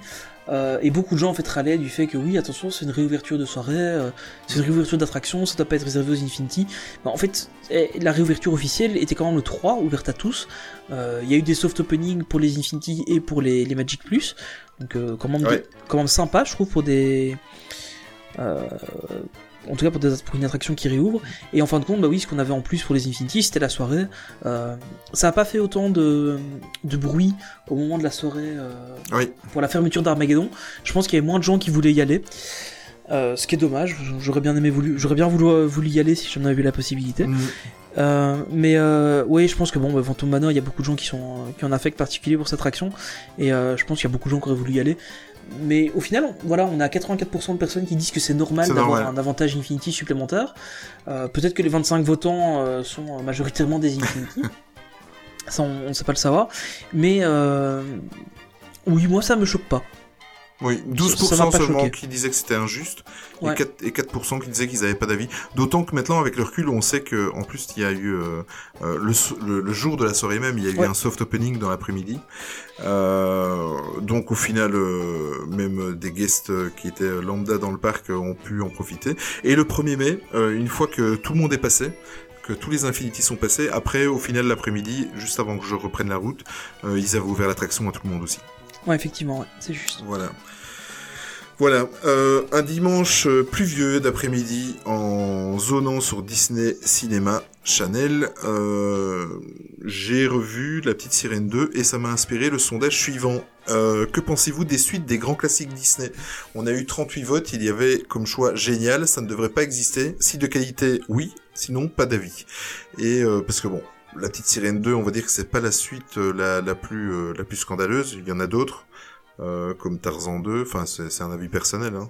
Ouais. Euh, Qu'est-ce qu'on pourrait encore citer euh, Le Bossu Enfin, Notre-Dame 2, Cendrillon 2, le Bossu 2, Notre-Dame. ouais. En fait, Cend- ce qu'il faut- ouais. Qu'il faut savoir sur, sur, sur, sur ce sujet-là, euh, c'est qu'en fait, les, les, les suites euh, faites euh, au grand classique sont faites en fait par euh, la division, enfin étaient faites par la division euh, Toon Studio, Bonne précision. euh, pas la chaîne YouTube, hein, c'est pas lui qui l'a fait, euh, mais c'était en fait, euh, donc c'est pas le, le studio principal qui s'en occupait, donc c'est- c'est plus ceux qui faisaient les, les séries animées, etc. Mm. Donc il y avait d'office beaucoup moins de budget, euh, clairement. Et ça se Et ressentait. Ça se ressentait. Le scénario était pas forcément euh, relu. Enfin voilà, c'était des choses très légères qui en fait étaient faites pour passer à la télé. C'était du direct ou DVD, enfin direct ou VHS à l'époque pour la plupart, euh, direct ou DVD maintenant. Euh, on pourrait même dire direct ou VOD, enfin bien que là, euh, on... ce soit- ce un débat. Mais euh, donc, voilà, il faut, il faut, faut bien se mettre dans, dans l'optique que c'est pas des films qui ont été faits pour être présentés au cinéma. Euh, contrairement à des films comme euh, euh, les Bienvenus chez Robinson ou La ferme sur Rebelle, qui étaient eux censés être des grands classiques officiels. au même Donc ça a été fait pour le pognon, quoi. Ouais, c'est ça. C'est des films qui ont été faits pour capitaliser sur des, sur des licences, sur des suites. Pocahontas 2, c'est une catastrophe, hein, on va pas se le cacher. Oui, oui. Même, la- même le personnage de Pocahontas, on le reconnaît pas. J'ai regardé avec ma fille il y a, peut-être un mois ou deux. Été malade, quoi. Enfin, Mm. Donc voilà. Donc pour revenir au sondage, euh, oui, que, que- comme tu disais, on va quand même rester sur le sondage. Euh, donc voilà, bah, globalement, les gens, euh, les, les gens en fait trouvaient que si c'était de qualité, oui, ça, ça, ça pouvait être intéressant. À 61%, donc quand même. Encore ça. une fois, c'est l'aspect qualité qui revient. Euh, puis on a voilà on- 18% qui disaient que ça ne devait pas exister, 11% qui trouvent ça génial. voilà, Ouais. je peut-être qu'il y a des gens qui doivent consulter. À mon avis, ces 11% là, c'est les 11% qui aiment Filaire Magique. Oh là là, on avait dit qu'on arrêtait. On avait dit qu'on arrêtait. Et il y a quand même 10% qui n'ont pas d'avis. Donc, euh, Oui, voilà. va. On, on a 10% Et euh, on a eu une réaction de, de notre ami Esnis, euh, à qui je, que je salue, qui lui a simplement déclaré sur Twitter qu'il a du mal avec les suites où l'histoire n'a aucun intérêt, mais les pires, ce sont les suites avec une DA inférieure au premier. Oui, ben ça, ouais, c'est ce qu'on vient justement de... Voilà. Oui, on mais clairement, voilà, hein, c'est question de budget, hein, faut pas se voiler la face. Hein. Quand, quand tu vois que tu mets euh, des, des millions dans un film, euh, bah, la suite, euh, t'as pas, t'as pas le même budget, donc... euh, Ouais, on Oui. peut pas faire de miracle. Hein. Tout est dit. Alors, en tant qu'ancien fumeur, euh, le quatrième sondage que j'ai posé euh, ces deux dernières semaines, c'était concernant le- les fumeurs à Disneyland Paris. Parce que comme vous savez, on en a évoqué dans le dernier podcast, euh, dans les parcs américains, ils ont carrément interdit la cigarette. Et je demandais tout simplement, euh, comme dans les parcs américains, pensez-vous qu'il faut euh, également interdire la cigarette dans notre parc européen Euh, Comme choix, il y avait oui, non, oui avec zone fumeur et pas d'avis. Euh, et en fait, les gens ont été ra- radicaux parce que à 62%, ils sont pour l'interdiction totale. Ouais, exactement. Enfin, moi clairement, je suis pour pour l'interdiction. Hein. on- Mhm. On va pas, je vais pas le cacher. euh, c'est- mon avis personnel. Euh, à mon sens, le problème, c'est principalement que euh, les gens, si les gens respectaient les zones fumeurs, il y aurait aucun souci. Je verrais pas d'inconvénient du tout à ce qu'il y ait des fumeurs dans le parc. Euh, par contre, je suis papa d'une petite fille, elle va avoir 5 ans. Euh, Elle est à hauteur des cigarettes quand, quand les gens ont leurs cigarettes en main. ça. Peut Et brûler. euh, j'ai peur qu'elle soit brûlée, j'ai peur, j'aime pas qu'elle respire la fumée des gens. Euh, et encore, il y a aussi les vapoteurs, c'est pas, enfin, au final, Oui. ça, ça reste la même chose. Euh, et oui, c'est dommage. Je trouve que les gens ne respectent pas. Et, et du coup, effectivement, on risque d'en arriver à une interdiction totale parce que les gens ne respectent pas. Et encore une fois, je vois pas mal de gens, de, de fumeurs qui sont dans les zones fumeurs. Euh, mais euh, voilà, pour les quelques-uns qui ne respectent pas, bah, à mon avis, euh, ça arrivera un jour où on arrêtera de d'autoriser de fumer dans le parc. C'est c'est comme dans tout, hein, c'est les bons éléments qui sont punis pour les mauvais. Exactement. Voilà. Et pour revenir au, au vote, donc il y a eu euh, 93 votes, 93 votes, euh, oui à 62% pour l'interdiction, oui avec zone fumeur à 32% et non à 6%. 0% personne n'avait euh, pris l'option, pas d'avis. Euh, on a notre ami épercurien qui, lui, il va pas par le dos de la cuillère. Je sais que c'était ironique et avec beaucoup d'humour, il proposait la peine de mort pour les fumeurs. Mais je pense Non, que... il, il ne rigolait pas, tu l'as jamais vu en vrai, mais il Ah, rigolait pas en fait. Il, Mais- il- il veut tuer des gens. Mais ce qui ne sait pas, enfin, oui, voilà, mais, ah, mais c'est bien, c'est sympathique. Euh, Ah, je- mais, mais en fait, ça, ça a un double sens parce qu'en fait, dès que vous commencez à, à tirer sur une cigarette, de toute façon, vous avez signé pour la peine de mort, étant donné que c'est pas très très bon pour la santé, tu vois. Tu vois, c'est- c'est pas mal, hein. Ah, ah c'est. Ah ouais. Voilà. Ah et ouais. euh, on a nos amis Esnis et Ali. Euh, qui préfèrent une interdiction totale car ils trouvent que les fumeurs ou les vapoteurs ne respectent pas les zones dédiées et c'est exactement ce que tu disais juste avant et Disney fan qui trouve que si on supprime les zones fumeurs dans les deux parcs ça va être le bordel total Ouah, c'est déjà le bordel total avec Ouais. ceux qui hein. Dé- déjà les gens ont du mal à ne pas utiliser leur euh, perche selfie euh, ils ont du mal à, à, respecter les zones fumeurs donc euh, qu'est-ce que tu veux? Ouais, façon. je pense que ce qui, ce qu'il y a aussi, c'est que les, les, les, les castes euh, ne sont pas forcément là pour. euh, Enfin, après voilà, c'est Oui. pas forcément leur boulot non plus à 100%, mais euh, ils sont pas là pour im- imposer les zones fumeurs. Mhm. Euh, moi, j'ai déjà fait une fois la remarque à, un- à quelqu'un qui était dans une file d'attente euh, et qui fumait. Donc, je crois que c'était Small World, donc c'est un truc où il y a des enfants. ouais en plus ouais. Euh, le gars fumait, je lui ai dit écoutez, éteignez votre cigarette. Oh, je peux fumer où je veux. Bah non, non, c'est bien marqué. Regardez, prenez votre plan, c'est marqué dessus. Enfin voilà, c'est dommage, je trouve. Mais mais oui, enfin le problème c'est qu'on va devoir interdire parce que bon, encore une fois, il y en a 4-5 qui, qui suivent pas les consignes. euh, comme toujours triste. Et oui. Et le dernier podcast. Euh, Sondage.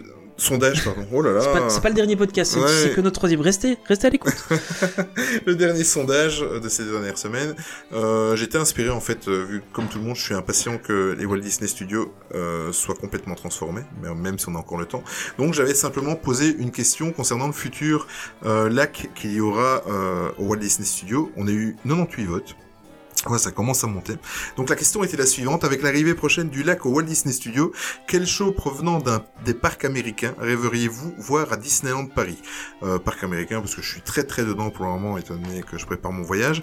Donc j'avais proposé le spectacle fantasmique, je crois qu'il il a, il a 15 ans, je crois, qui est proposé au Disney Hollywood Studios en Floride.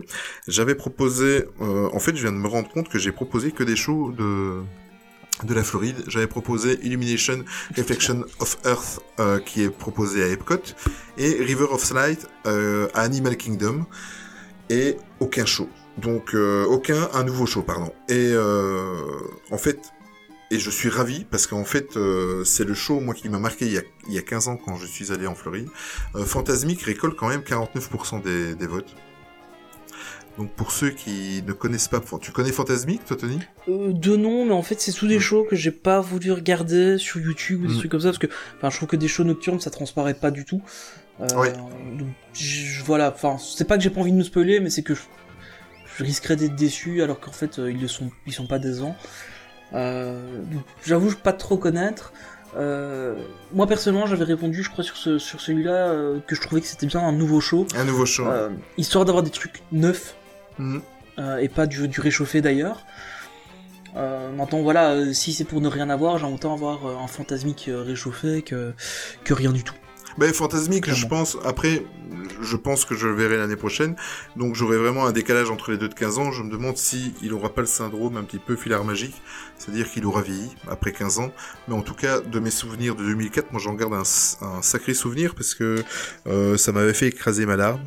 Euh, comme souvent en fin de journée quand on est fatigué et que et que le Ouais, bien tri- et que le bien triomphe sur le mal et voilà tous les tous les clichés mais euh, non effectivement moi j'ai un très très bon souvenir par contre je suis je suis étonné c'est que River of Light Rivers of Light de Animal Kingdom n'a récolté que 11% Ouais, à mon avis, c'est aussi une méconnaissance hein, oui euh, des gens.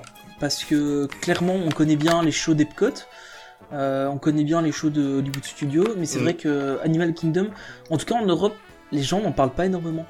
Euh, Enfin, je veux dire, les seuls médias un peu, euh, un peu au grand public, euh, Ouais. qui- voilà, j'en ai entendu parler euh, dans, dans la sphère Disney euh, via le podcast Rien que d'y penser. euh, où ils en avaient, ils avaient fait un, fait. truc, un épisode dédié. Mais sinon, à part les quelques youtubeurs qui sont récemment venus aux États-Unis, on en parle très très peu hein, de Daniel Kingdom. oui oui complètement mais Sauf depuis Pandora, évidemment. Ah, tu m'étonnes. Euh, au niveau des réactions Twitter, alors on a As the Game, lui, il souhaiterait y voir, et c'est ironique bien sûr, il a tout simplement répondu qu'il voulait y voir des pédalos. Et pourquoi pas Et pourquoi pas, oui. Bah, il y en a bien sur le, le lac, euh, Oui, voilà. voilà. Hein euh, Esnis, lui, il a voté pour un nouveau show car il trouve que malgré le fait qu'il ne connaît pas très bien les shows proposés dans ce sondage, c'est toujours mieux d'avoir quelque chose d'original. Donc ça rejoint ce que tu disais. Exactement. Et euh, Disney fan, en fait, lui, il a carrément pris, euh, il a sauvé un petit peu le sondage dans le sens où je n'ai pris que des shows de, de la Floride. Lui, il verrait bien une version remaniée de World of Color du parc Disneyland californien.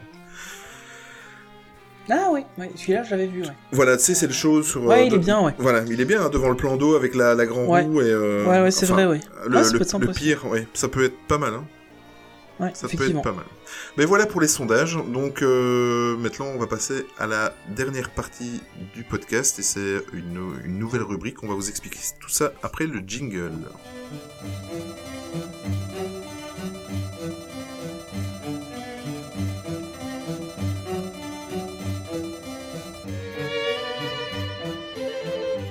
Et donc, notre nouveau concept, quelque chose d'inédit, quelque chose de jamais vu, on va vous parler. euh, Voilà, cette rubrique s'intitule Il était une fois. Les trois petits cochons, ou pas. Euh, voilà, cette fois-ci, en fait, voilà. Donc l'idée de, de cette petite rubrique, c'est en fait de vous expliquer euh, l'histoire un peu de, de Disneyland Paris. Euh, Enfin, voilà, en tout cas, dans cet épisode-ci, on va parler de Disneyland Paris. Euh, dans les autres épisodes, on parlera peut-être d'autres choses.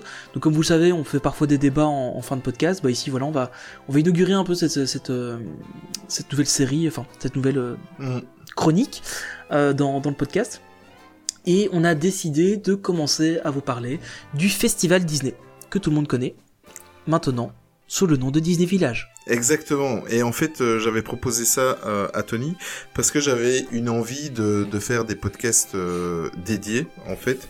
Et en même temps, je, je me disais aussi, et on se l'est dit avec Tony, autant déjà faire des très bons podcasts norm- normaux. Et on voulait rajouter ça aux podcasts qui existaient déjà. Donc aujourd'hui, étant donné que c'est quand même un... Ça, ça va quand même être un sacré dossier. En fait, on va vous le faire en deux parties. Et euh, surtout que le podcast euh, là euh, va être un petit peu long. Ça va être notre premier euh, long podcast et j'espère que il vous plaît. Euh, donc aujourd'hui, on va parler du, du, du festival Disney. On peut pas encore l'appeler Disney Village. Ça sera dans la deuxième partie. On va vous expliquer un petit peu toute son histoire parce que le Disney Village, déjà, il est pas unique, c'est-à-dire que il est décliné sous d'autres aspects comme il y a eu en Floride avant, il y avait Downtown Disney qui est devenu le, le Disney Springs. Euh, à Tokyo, ils ont leur euh, leur euh, Disney Village, je ne- reviens plus sur le nom. Euh, je crois qu'à Anaheim, ça c'est resté Downtown Disney. Euh, Et nous, on a le festival, le festival Disney qui, qui est ouvert en même temps que, que le parc. Ouais, exactement. Et bah, du coup, je vais te laisser. tu as magnifiquement préparé toute cette, cette Mm. chronique, et je te remercie d'ailleurs. Et Mais je t'en bah, je te propose de nous Ouais. expliquer un peu l'histoire de. En fait, pour être clair, de toute façon, euh, aussi petite précision, euh, Tony mettra un petit peu les liens parce que ça peut être intéressant aussi pour vous parce que nous ici, euh, j'ai fait un petit condensé de, l'histoire de Disney Village. J'ai passé quelques soirées à, à rechercher un petit peu des éléments sur son histoire et on va vous mettre en lien les, sites, les bouquins, tout ce qui a permis de, faire un condensé pour pour cette émission. Alors revenons sur le, Disney Village. Donc en fait au tout début, lors de la- l'annonce de, la, de la construction de, de Disneyland Paris, euh, Michael Eisner voulait absolument qu'il y ait un espèce de, de village, euh, un entertainment cen- center comme euh, comme ils appelaient ça. Et d'ailleurs à l'époque, le nom du projet était Disney Entertainment Center. Euh, et Michael Eisner, PDG de à l'époque de la Walt Disney Company, qu'on l'aime ou pas, parce qu'il a été très euh, décrié. euh, il a une partie de fans et il a une partie de personnes qui, qui ne l'aiment pas. En fait, il a voulu mettre euh, tout de suite euh, la totale. Il a voulu faire la totale. Il voulait vraiment faire le Disney Entertainment Center quelque chose vraiment à part et un, plus en fait euh, à proposer pour les, guests qui venaient passer. Quelques jours de, repos dans, le resort parisien. En fait, il a fait appel directement parce que l'architecture qui est actuellement, tu peux intervenir quand tu veux, Anthony, parce que là, j'ai Ouais, j'ai- je- j'ai j'ai le crachoir et j'ai l'impression de faire ma dissertation à l'école, mais euh, sincèrement, c'est Bah, écoute, choses- tu, tu seras noté en fin de podcast. euh, c'est gentil, c'est gentil. et en fait, il a voulu mettre euh, les meilleurs artistes de son côté, dont en l'occurrence, il s'est dit, euh, pour faire quelque chose qui, qui sort de l'ordinaire, il a fait appel à, la- à un architecte. En fait, un architecte qui, qui a déjà travaillé pour Disney, et on va en revenir. Euh, c'est Monsieur Frank euh, Géry. Euh, donc, euh, en fait, avec comme seul mot d'ordre de, faire quelque chose de complètement différent et euh, sur le thème de des États-Unis et un petit peu, il voulait quelque chose, Michael Eisner, euh, comme si on traversait les États-Unis et on va on va y revenir euh, un petit peu plus loin. Euh, Monsieur Frank Gehry, euh, le fameux architecte, en fait, son vrai nom, c'est Frank Owen Gehry. Euh, c'est pas un architecte qui est méconnu dans le milieu, loin de là. Euh, il est américano-canadien, il est très très connu dans le milieu. Et, excusez du peu, il est, il enseigne l'architecture à l'université de, Yale, tout simplement. Euh, donc, euh, on va dire, euh, tout bonnement, c'est pas une quiche dans le milieu. Et euh, en fait, on lui doit, en, entre autres, hein, entre autres, on lui doit le musée Guggenheim euh, à Bilbao, en Espagne. Euh, tapez un petit peu euh, sur Google et vous allez voir toute, son- toute son architecture. En fait, est- si on met tous les, les bâtiments qu'il a fait, et c'est souvent avec les architectes, est complètement, il y a sa signature, quoi. Ouais, et tout, tout le monde va au moins, a au moins déjà vu un de ces bâtiments. Exactement, exactement. Et d'ailleurs, je pense que le, le dernier bouquin de Dan Brown parle de lui, notamment avec le Guggenheim euh, de Bilbao. Euh, Ah. Enfin voilà, si vous aimez Dan Brown, euh, ils en parlent un peu euh, dedans. Mais euh, oui, c'est un architecte euh, mondialement connu. euh. On- oui, on lui doit aussi la maison dansante à Prague. Moi, j'ai découvert ce bâtiment-là euh, en faisant mes recherches sur Internet. Et euh, maison dansante à Prague, vous tapez ça, vous allez voir le, le bâtiment. Enfin, c'est par des, des effets de- d'architecture, il arrive à, à donner du mouvement à ses bâtiments. Et ça, c'est une de ses signatures. Il s'est occupé du projet de la Cinémathèque française à Paris et du bâtiment de la, fondation Louis Vuitton également. Alors, je disais tout à l'heure que c'était pas la première fois. En fait, euh, Michael Eisner, il a pas tiré au sort un architecte très connu comme ça dans son sac à architecte. Euh, c'est simplement que ce Frank Gehry, en fait, il avait déjà travaillé pour la, Walt Disney Company. Euh, c'est à lui qu'on doit en fait à Los Angeles le bâtiment du Walt Disney Concert Hall à Los Angeles. Même chose, je, je connaissais de nom euh, en faisant mes recherches, mais il faut voir, c'est magnifique comme euh, comme euh, bâtiment et bâtiment un petit peu plus connu des fans Disney. C'est à lui qu'on doit le, le bâtiment de la Team Disney Building à Anaheim, qui n'est rien d'autre que le, le siège social en fait euh, du parc californien. Si vous faites des recherches, enfin, je sais pas si t'as vu le bâtiment. Ouais, je connais bien. Mais le, le Walt Disney Concert Hall, en fait, c'est un bâtiment que- qu'on voit dans beaucoup de films, en fait. Oui. Euh, pas pratiquement tous les films qui se passent à Los Angeles. En fait, c'est le bâtiment qui a l'air d'être uniquement en métal et en courbe euh, euh, assez brillant comme ça. Enfin, on, on le voit vraiment dans plein plein de films. Et euh, il y a d'ailleurs pas mal de films qui se filment à l'intérieur de, de ce bâtiment. Enfin, c'est plutôt sympa. Et donc, c'est vraiment, enfin, honnêtement, je suis pas trop fan d'architecture, mais c'est un, un bâtiment que je trouve vraiment intéressant à voir, très dans des courbes, etc. Et euh, je trouve ça intéressant qu'ils aient été chercher ces- cet artiste-là euh, pour, pour designer le, le Disney Village, Mhm. euh, enfin le festival Disney.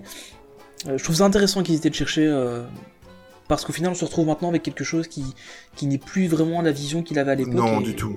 On va y revenir. Et en plus, c'est bien que tu, tu, tu parles de ce côté métallique parce que c'est une de ses signatures dans ces bâtiments, Euh, pas que, mais entre autres, parce que en fait, euh, on va le retrouver euh, rapidement dans, dans le festival Disney, Euh, parce qu'en fait, donc pour en revenir un petit peu au projet de Paris, euh, Michael Eisner, c'est ce que je vous disais tout à l'heure au début de, de cette rubrique, euh, il, il voulait absolument un, un projet original qui fasse vraiment penser aux États-Unis à une route américaine avec un mélange de plate, d'acier, euh, d'asphalte, de béton, enfin voilà. Et, euh, et bien sûr, justement, tu en parlais de sa signature métallique, euh, parce que je sais pas si pour les, les plus anciens d'entre vous, les plus jeunes ne s'en souviennent peut-être pas, mais si vous faites aussi des recherches, vous verrez des photos du, du Disney Village ou du Festival Disney à l'époque. Euh, à l'époque, et d'ailleurs, on en voit encore euh, certaines, euh, euh, certains fossiles, je vais dire entre parenthèses, on voit encore des traces de ces, ces pilasses métalliques, mais en fait, tout, le- tout le Disney Village était euh, parsemé de pilasses métalliques, et il y avait tout un maillage comme ça métallique avec des, des, des lumières qui représentaient en fait des étoiles. Euh, C'était censé euh, représenter euh, les lumières de Los Angeles vues d'avion. Voilà, de ce que j'ai lu sur plusieurs dossiers, c'est ce que c'était censé représenter. Et évidemment, avec ce côté asphalte, donc la, route au milieu de, des commerces, on va dire, forcément, et on traverse vraiment toute l'Amérique et je vais vous expliquer un petit peu. Euh, donc c'était censé représenter une avenue américaine condensée sur euh, sur 300-400 mètres. Euh, et en fait, c'est vrai que si on y repense, attention, je vais vous parler d'établissements en fait qui étaient là à l'ouverture, mais qui ne le sont peut-être plus maintenant. Et euh, je pense que que toi qui es fan depuis euh, tout petit, euh, Tony, plupart. hein. il y a certains noms qui vont te rappeler de très très bons souvenirs. Euh, il y a des noms qui, qui, qui sont encore là. Euh, donc remettez-vous bien en tête une avenue américaine. Euh, on avait l'impression de traverser le, le- le pays de l'oncle Sam. Euh, en fait, vous avez celui-là, il existe toujours. Euh, vous avez le restaurant Steakhouse, euh, qui était censé représenter un petit peu l'ambiance Chicago. D'ailleurs, on ne le ressent pas beaucoup de l'extérieur, mais une fois que vous rentrez dans le, le restaurant, moi c'est un de mes restaurants préférés au Disney Village. C'est Euh, surtout écrit Chicago en très grand dans le bâtiment. Donc, Exactement, voilà. Et en fait, on a vraiment l'impression d'être dans, dans, dans les années euh, 20-30, euh, à prohibition de l'alcool. Ah, voilà. D'ailleurs, su- sur le petite parenthèse euh, Oui, sur le tu- point, euh, il y a une vidéo de Disneyland Paris faite par euh, Laurent Cayella euh, qui, qui reparle en fait de, de- du, du Oui. restaurant Steakhouse euh, et qui fait. explique l'histoire du Steakhouse. Serait c'est plutôt plutôt plutôt sympa. Euh, et, et juste pour revenir sur sur le, le, le point des, de l'architecture globale, Mm. en fait les pilastres qui, qui existaient avant étaient aussi en fait des petits magasins. Donc dans, dans chaque ligne, il y avait, il y avait un mini magasin à l'intérieur. Euh, maintenant on retrouve les, les petites cabanes qu'ils ont mis, on retrouve les, de la nourriture, etc. Mm. Mais c'était, ça existait déjà avant, à l'ouverture du, du festival Disney. C'est ça. Et euh, c'est dommage en fait de l'avoir. Enfin voilà, moi j'aimais vraiment bien ce- cette ambiance. euh, Et en fait, pour, voilà, pour, pour revenir, tu fais bien de revenir sur ces pilastres parce que euh, j'ai- il y a un détail que je n'ai pas donné, c'est-à-dire que les pilastres étaient faits avec des espèces de tuiles de d'inox ou d'acier euh, de deux couleurs. Donc vous aviez un, un rouge-orange comme ça et vous aviez euh, la couleur inox euh, grise. Et en fait, euh, en plein soleil, euh, en, en journée, quand, quand il faisait plein soleil, ça, ça, ça brillait. C'était euh, c'était vraiment... Bon, après, vers la fin, tu es d'accord avec moi, ça vieillissait Et ne brillait euh, plus trop. brillait plus trop, voilà. Euh, bah, t'as bien fait de revenir sur les parce que j'avais oublié ce détail. Euh, donc vous avez Chicago avec le Steakhouse. Euh, vous avez la Californie avec le Los Angeles Bar and Grill et le Hollywood Pictures, euh, qui sont en fait. euh, mais je vais y revenir plus tard. Je vais vous donner les noms et on va dans la deuxième partie, vous allez, euh, on, on va vous expliquer ce qu'est sont devenus chacun des, des établissements. Euh, il y avait la, la Floride avec le Key West Seafood et The Surf Shop et la discothèque Hurricanes.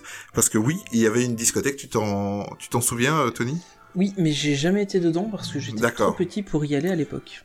Moi, j'ai eu l'occasion d'y aller, d'y aller une fois, et en fait, euh, ben, en- je vais déjà vous donner euh, un petit peu. Le, la Floride était représentée juste à l'entrée, là où il y a actuellement le Rainforest Café, en fait. Et là, vous aviez le Key West Seafood, c'était un restaurant spécialisé sur le poisson.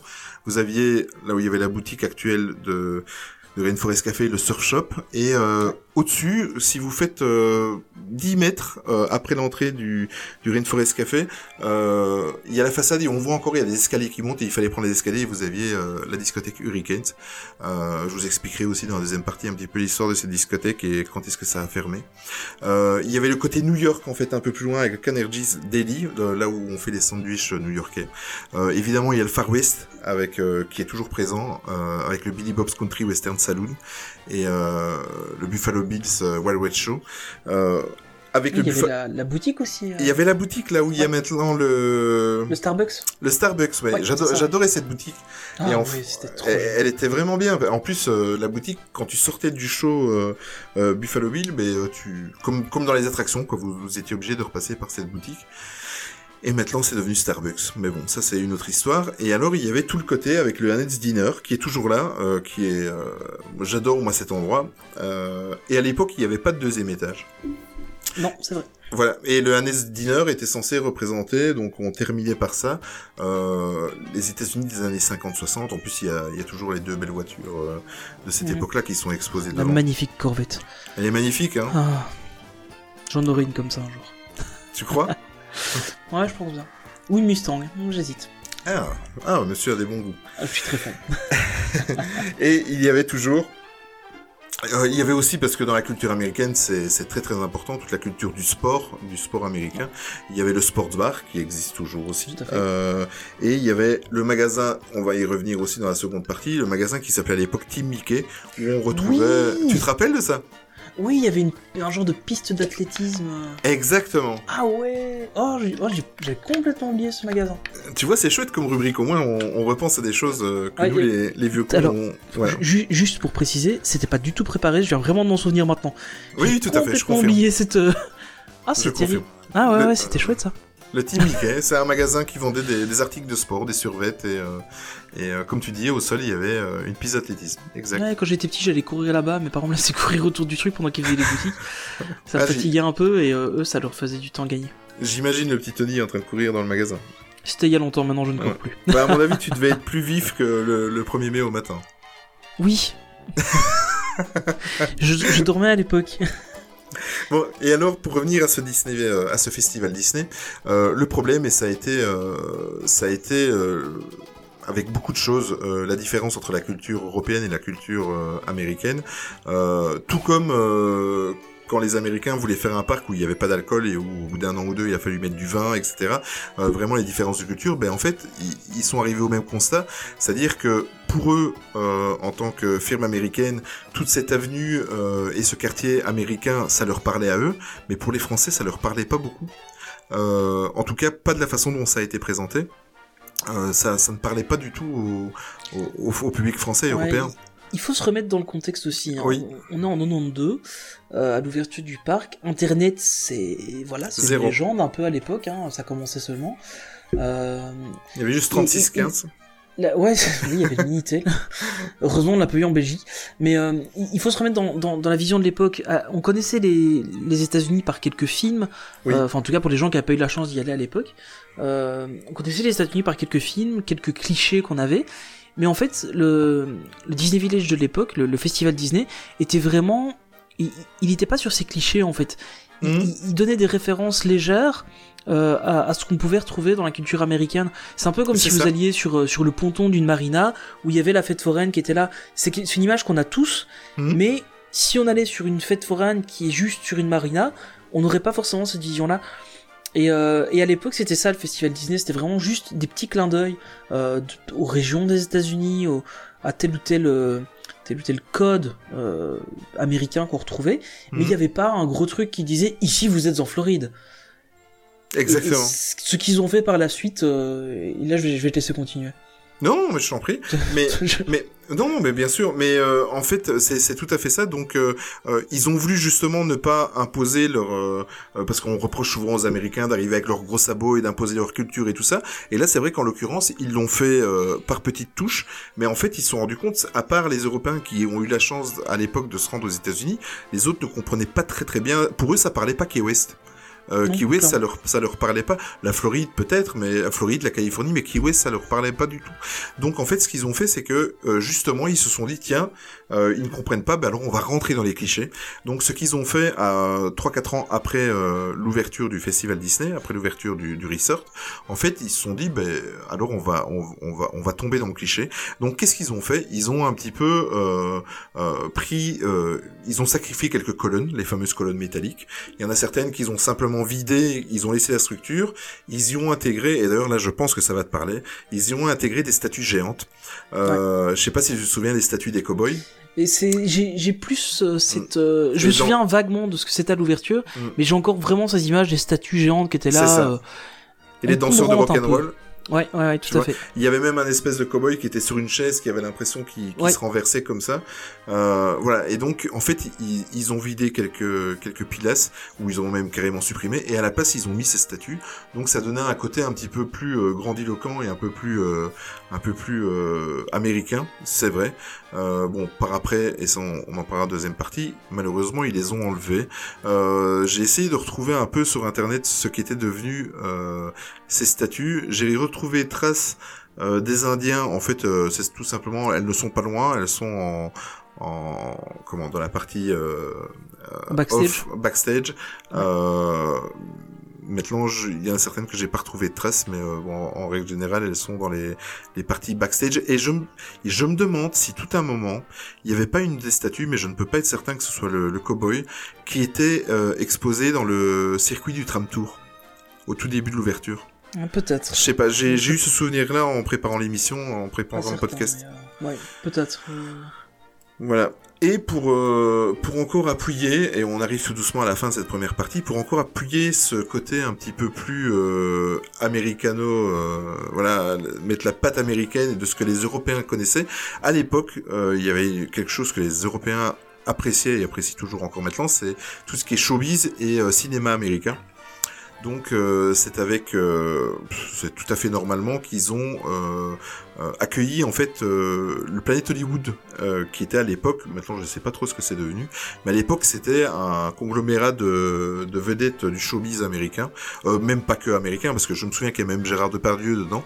Ouais, tout à fait. Euh, voilà, donc, euh, mais on va dire que les grosses têtes de, les gros PDG de cette boîte-là, enfin, en tout cas, les, les premières têtes qu'on mettait en affiche pour euh, pour faire valoir cette chaîne de restaurants mondial, euh, c'était Stallone, Schwarzenegger, Van Damme, Depardieu Ouais, et Bruce, Willis. euh, Voilà, exactement.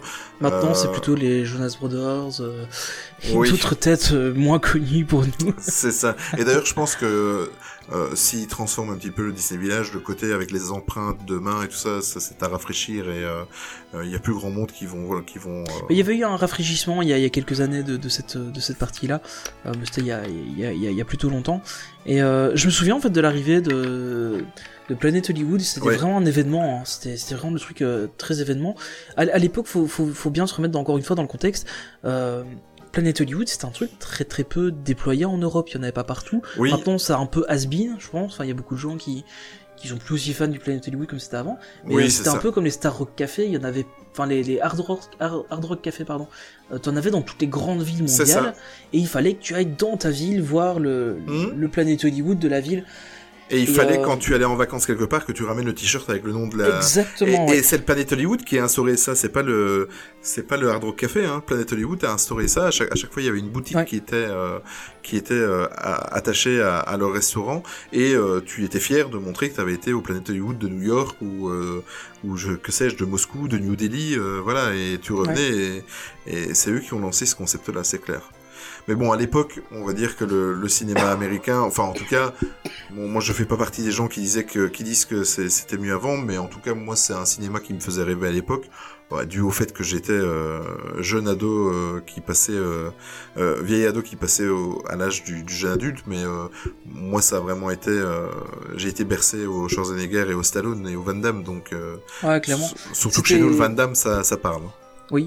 Mais c'était, c'était, à, à- l'époque, ils faisaient des bons films, c'était pas comme maintenant. Mais euh, plus sérieusement, c'était vraiment quelque chose. C'était, c'était vraiment un événement, hein, la- la- l'arrivée Ouais. du Planet Hollywood. Euh, d'a- d'ailleurs, quelques temps après, on, on a eu l'arrivée de, de non seulement le, le cinéma Gaumont, euh, Oui. qui avait, qui avait que, que Wissal à l'époque. Euh, et ensuite le Buffalo Bill Wild West Show qui arrivé, euh, et qui, qui, qui était aussi une révolution à l'époque. Mais, euh, mais le Planet Hollywood, ça a vraiment été le, le- le la première étape de ce renouveau du, du festival Disney, qui festival toujours Disney. comme ça à l'époque. Euh, ça a vraiment été euh, la première étape de ce renouveau. Et euh, moi, je l'avais fêté dans ma robe de satin. si vous avez la référence de- du renouveau, enfin c'est pas ça, tout bizarre à dit comme ça. je- ouais, Désolé, je. Mais je t'en prie. on, on y revient sérieusement, mais Enfin, moi je me souviens, c'était, il y, y y avait une queue incroyable pour réussir à aller manger au Planète Hollywood. Oui, oui, c'était dingue hein, au Il début. y, il y avait des files, même pour rentrer dans le magasin, il y avait une file incroyable. Maintenant, on compte les jours où le magasin est ouvert. Euh, mais, mais à l'époque, c'était c'était quelque chose d'incroyable. Il y a l'escalier qui rentre dans, dans, dans la terre. euh, il y, a- il y avait des files extrêmement longues. Tout à fait. C'était vraiment quelque chose d'incroyable à l'époque. Tout à fait. Que, que maintenant, on a du mal à imaginer parce qu'effectivement, bah, c'est peut-être un peu plus has-been ce, ce- ce côté-là. Mais j'y suis allé euh, dernièrement, il y, a, il y a un peu moins d'un an, parce que mon fils, euh, quand c'est leur- quand c'est son anniversaire, mon fils ou ma fille, forcément, euh, depuis la naissance, ils ont passé tous leurs anniversaires à Disneyland Paris, et on leur laisse choisir euh, le resto. Et l'année dernière, mon fils euh, était intrigué depuis des années par la grosse boule bleue, comme il disait. Ouais. On a été, on a été manger là, mais euh, pff, tu sais, maintenant tu arrives, c'est défrichi, c'est plus, euh, c'est plus très très top. Euh, déjà, quand on monte tout au-dessus, il y avait la fameuse statue de, de Rocky. Je sais pas si tu t'en souviens, Ouais, où tout le fait, monde, ouais. tout le monde faisait. euh, S'il y avait eu Instagram à l'époque, je crois que c'était inondé de, Ouais, de, de- de photos de, de personnes à côté du, du gantbox de Stallone. Euh, on est monté, on a, on n'a pas été super bien accueillis. Bon, ça, voilà. Euh, avant, je me souviens là dans le lobby euh, au-dessus, il y avait, enfin, il existe toujours, mais il y a le bar où tu peux prendre l'apéritif. Mais euh, Ah, c'était rempli, hein. 9 fois sur 10, ben, tu devais attendre là pour prendre un apéritif et euh, tu attendais une heure avant d'avoir une table. On est rentré direct. euh, C'était un dimanche après-midi. Il y avait pas plus de monde que ça. Euh, franchement, à choisir, je retourne sincèrement sans aucun problème au Rainforest Café plutôt plutôt que là quoi. Ouais, c'est un peu dommage. Ouais, c'est même devenu triste, je trouve. Euh, ouais, là tu vois vraiment que le temps passe quoi, parce que même l'intérieur tout est défraîchi et euh, c'est plus aussi magique, ça a vraiment perdu de sa, sa splendeur. Par contre, ce qui est bien pour les enfants, je vous conseille si vous y allez, en fait ils ont fait un peu le système de ce qui se passe dans les dans les, les stades américains de, de football américain ou de baseball ou de basket. C'est-à-dire qu'il y a y a un casque qui s'amuse en coulisses, il a une caméra et euh, il fait des gros plans sur les enfants qui sont en train Ah, de c'est bien manger. et euh, donc c'est diffusé donc euh, parce qu'il y a toujours si vous voulez manger tranquille c'est pas là qu'il faut aller parce que il y a toujours une musique euh, assourdissante et euh, Mhm. voilà c'est l'ambiance euh, Hard Rock Café Planet Hollywood avec la musique à fond et tout ça. Euh, mais en fait les, les enfants au final bah, ils s'amusent parce qu'ils attendent de savoir quand est-ce que ça va être leur tour euh, pour passer sur le grand écran. Bon voilà c'est un petit détail ça amuse les enfants. Mais vous, vous serez content quand vous sortirez de là pour les oreilles quoi. Ça c'est clair euh, dans la foulée, avec le Planet Hollywood, tu l'as évoqué, bah, le cinéma Gaumont est arrivé avec euh, avec huit huit salles, parce que maintenant il y en a il y en a 16 je crois, plus euh, plus la salle 4D là. Mais, 4DX, euh, et je crois qu'il y a une IMAX aussi. Hein. Voilà. C'est ça. Bah, à l'époque, il y avait que 8 salles. Ouais. Et euh, étant donné qu'ils ont mis le cinéma Gaumont juste à côté du Buffalo Bills euh, Wild West Show, bah, ils en ont profité. Ils ont, ils, ils ont fait à l'époque une nouvelle entrée. Euh, et et d'ailleurs, j'ai découvert, en fait, en préparant ce, ce podcast et toute l'histoire du Disney Village, apparemment, si vous regardez sur, euh, sur, euh, sur une carte Google, euh, le Disney Village vu, vu du haut, euh, vous verrez encore euh, les, les restants de, de l'ancienne entrée du Buffalo Bill Wild West Show. Et Ah j'ai ouais. été- et j'ai été vérifié, et en effet, on voit, euh, on voit l'ancienne entrée de, de haut, hein, du haut, hein, et, ouais. euh, et l'ancien, ci- l'ancien couloir par lequel il fallait passer. On voit vraiment, euh, on le voit vraiment. Et on va terminer tout doucement là, euh, Tony, si tu es d'accord, parce qu'en plus ce podcast, euh, c'est notre premier long podcast. On euh, approche euh, doucement des deux heures. oui, voilà. Et euh, en fait, on va s'arrêter là parce que euh, on reprendra au 5 juin 1997 parce que c'est vraiment la date à laquelle où le Disney Village, enfin le festival Disney devient officiellement le Disney Village. Euh, ils font euh, toute une inauguration avec euh, avec ce qu'ils ils appellent la place euh, des théâtres, si, si je ne me trompe. Donc c'est tout le grand espace qu'il y a entre le Hannes Diner et euh, et le cinéma Gaumont et le, le, le Planet Hollywood. Et là, ils vont mettre une superbe arche que vous pourrez retrouver aussi sur Google euh, en faisant des recherches, euh, qui n'est plus là. Moi, je trouve que c'est dommage parce que je trouvais qu'elle était magique cette arche. Et, et elle était située juste en face de l'en- l'entrée de la gare TGV RER. Euh, moi, j'aimais bien cette arche. Elle me En fait, la, la- la manière dont c'était fait à l'époque, euh, ça faisait vraiment écho à l'entrée du parc. Oui, Euh, c'était, t'avais l'entrée du parc d'un côté, l'entrée du, du Disney Village de l'autre. Euh, C'est ça. Et après l'entrée du, du deuxième parc. Mais bon, après évidemment avec tous les, les contrôles de sécurité, etc. qu'ils ont oui. fait, il y a aussi une logique, je pense, euh, à, la- à l'avoir supprimée, même si au final, bon, ils auraient pu, ils auraient pu la laisser ou, ou peut-être la, la moderniser. Oui, c'est ça, tout à fait. Tout à fait. Bah écoute, on va en rester là pour aujourd'hui. On reprendra euh, la deuxième partie parce que la, la deuxième partie est, est la version euh, actuelle, on va dire, du Disney Village, ou presque, parce que depuis euh, l'ouverture officielle du Il y Disney a encore Village, eu des changements. il y ouais. a encore eu énormément de, de changements et on reprendra dans le, le prochain podcast d'ici quelques, quelques semaines. Euh, ben on va terminer tout doucement. Ouais. Qu'est-ce que t'en penses? Bah écoute, euh, oui, hein, on va, on va d'abord vous remercier tous autant Mm. que vous êtes à nous écouter, euh, notamment euh, euh, tous les, toutes les personnes du, du Discord Disney où il y, a, Oui. vraiment pas mal de monde qui nous écoute et ça, ça fait vraiment plaisir surtout d'avoir vos retours et, et Euh, leurs encouragements parce que et les encouragements positifs ou Ouais. négatifs.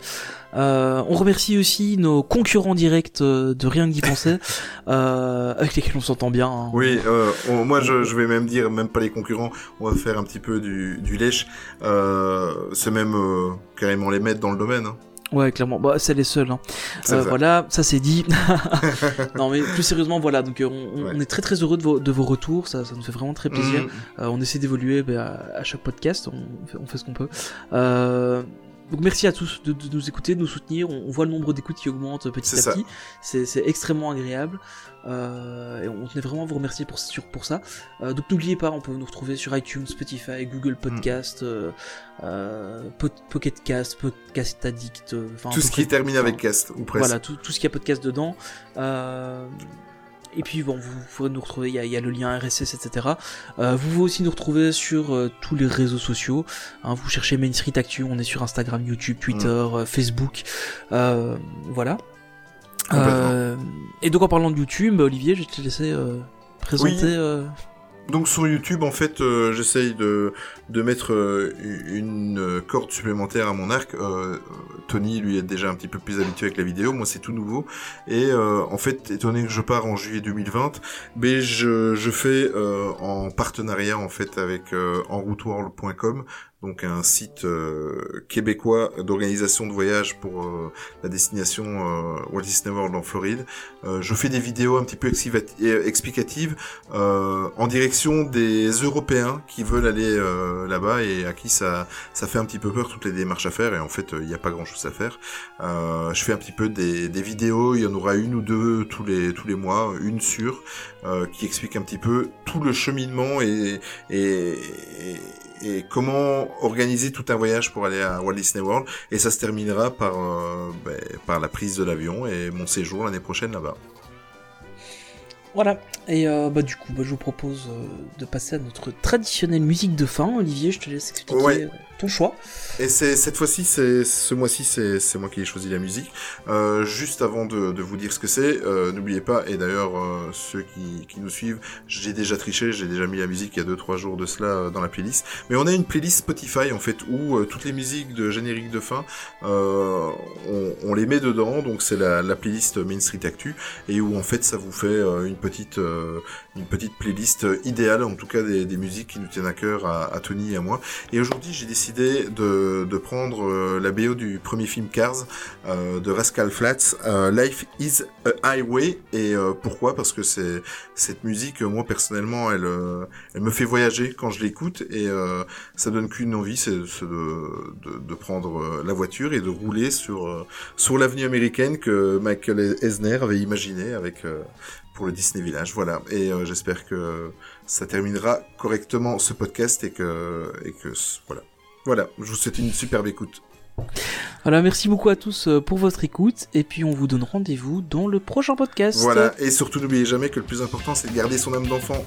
À la prochaine. À plus, bonne soirée. Ciao.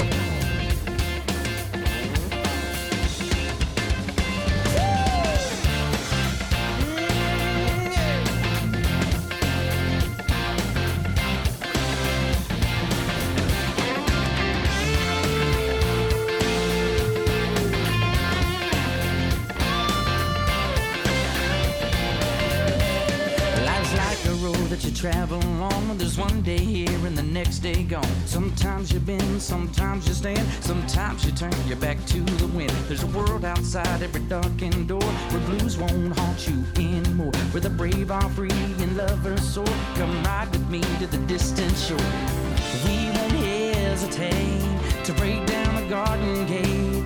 There's not much time left today. Yeah.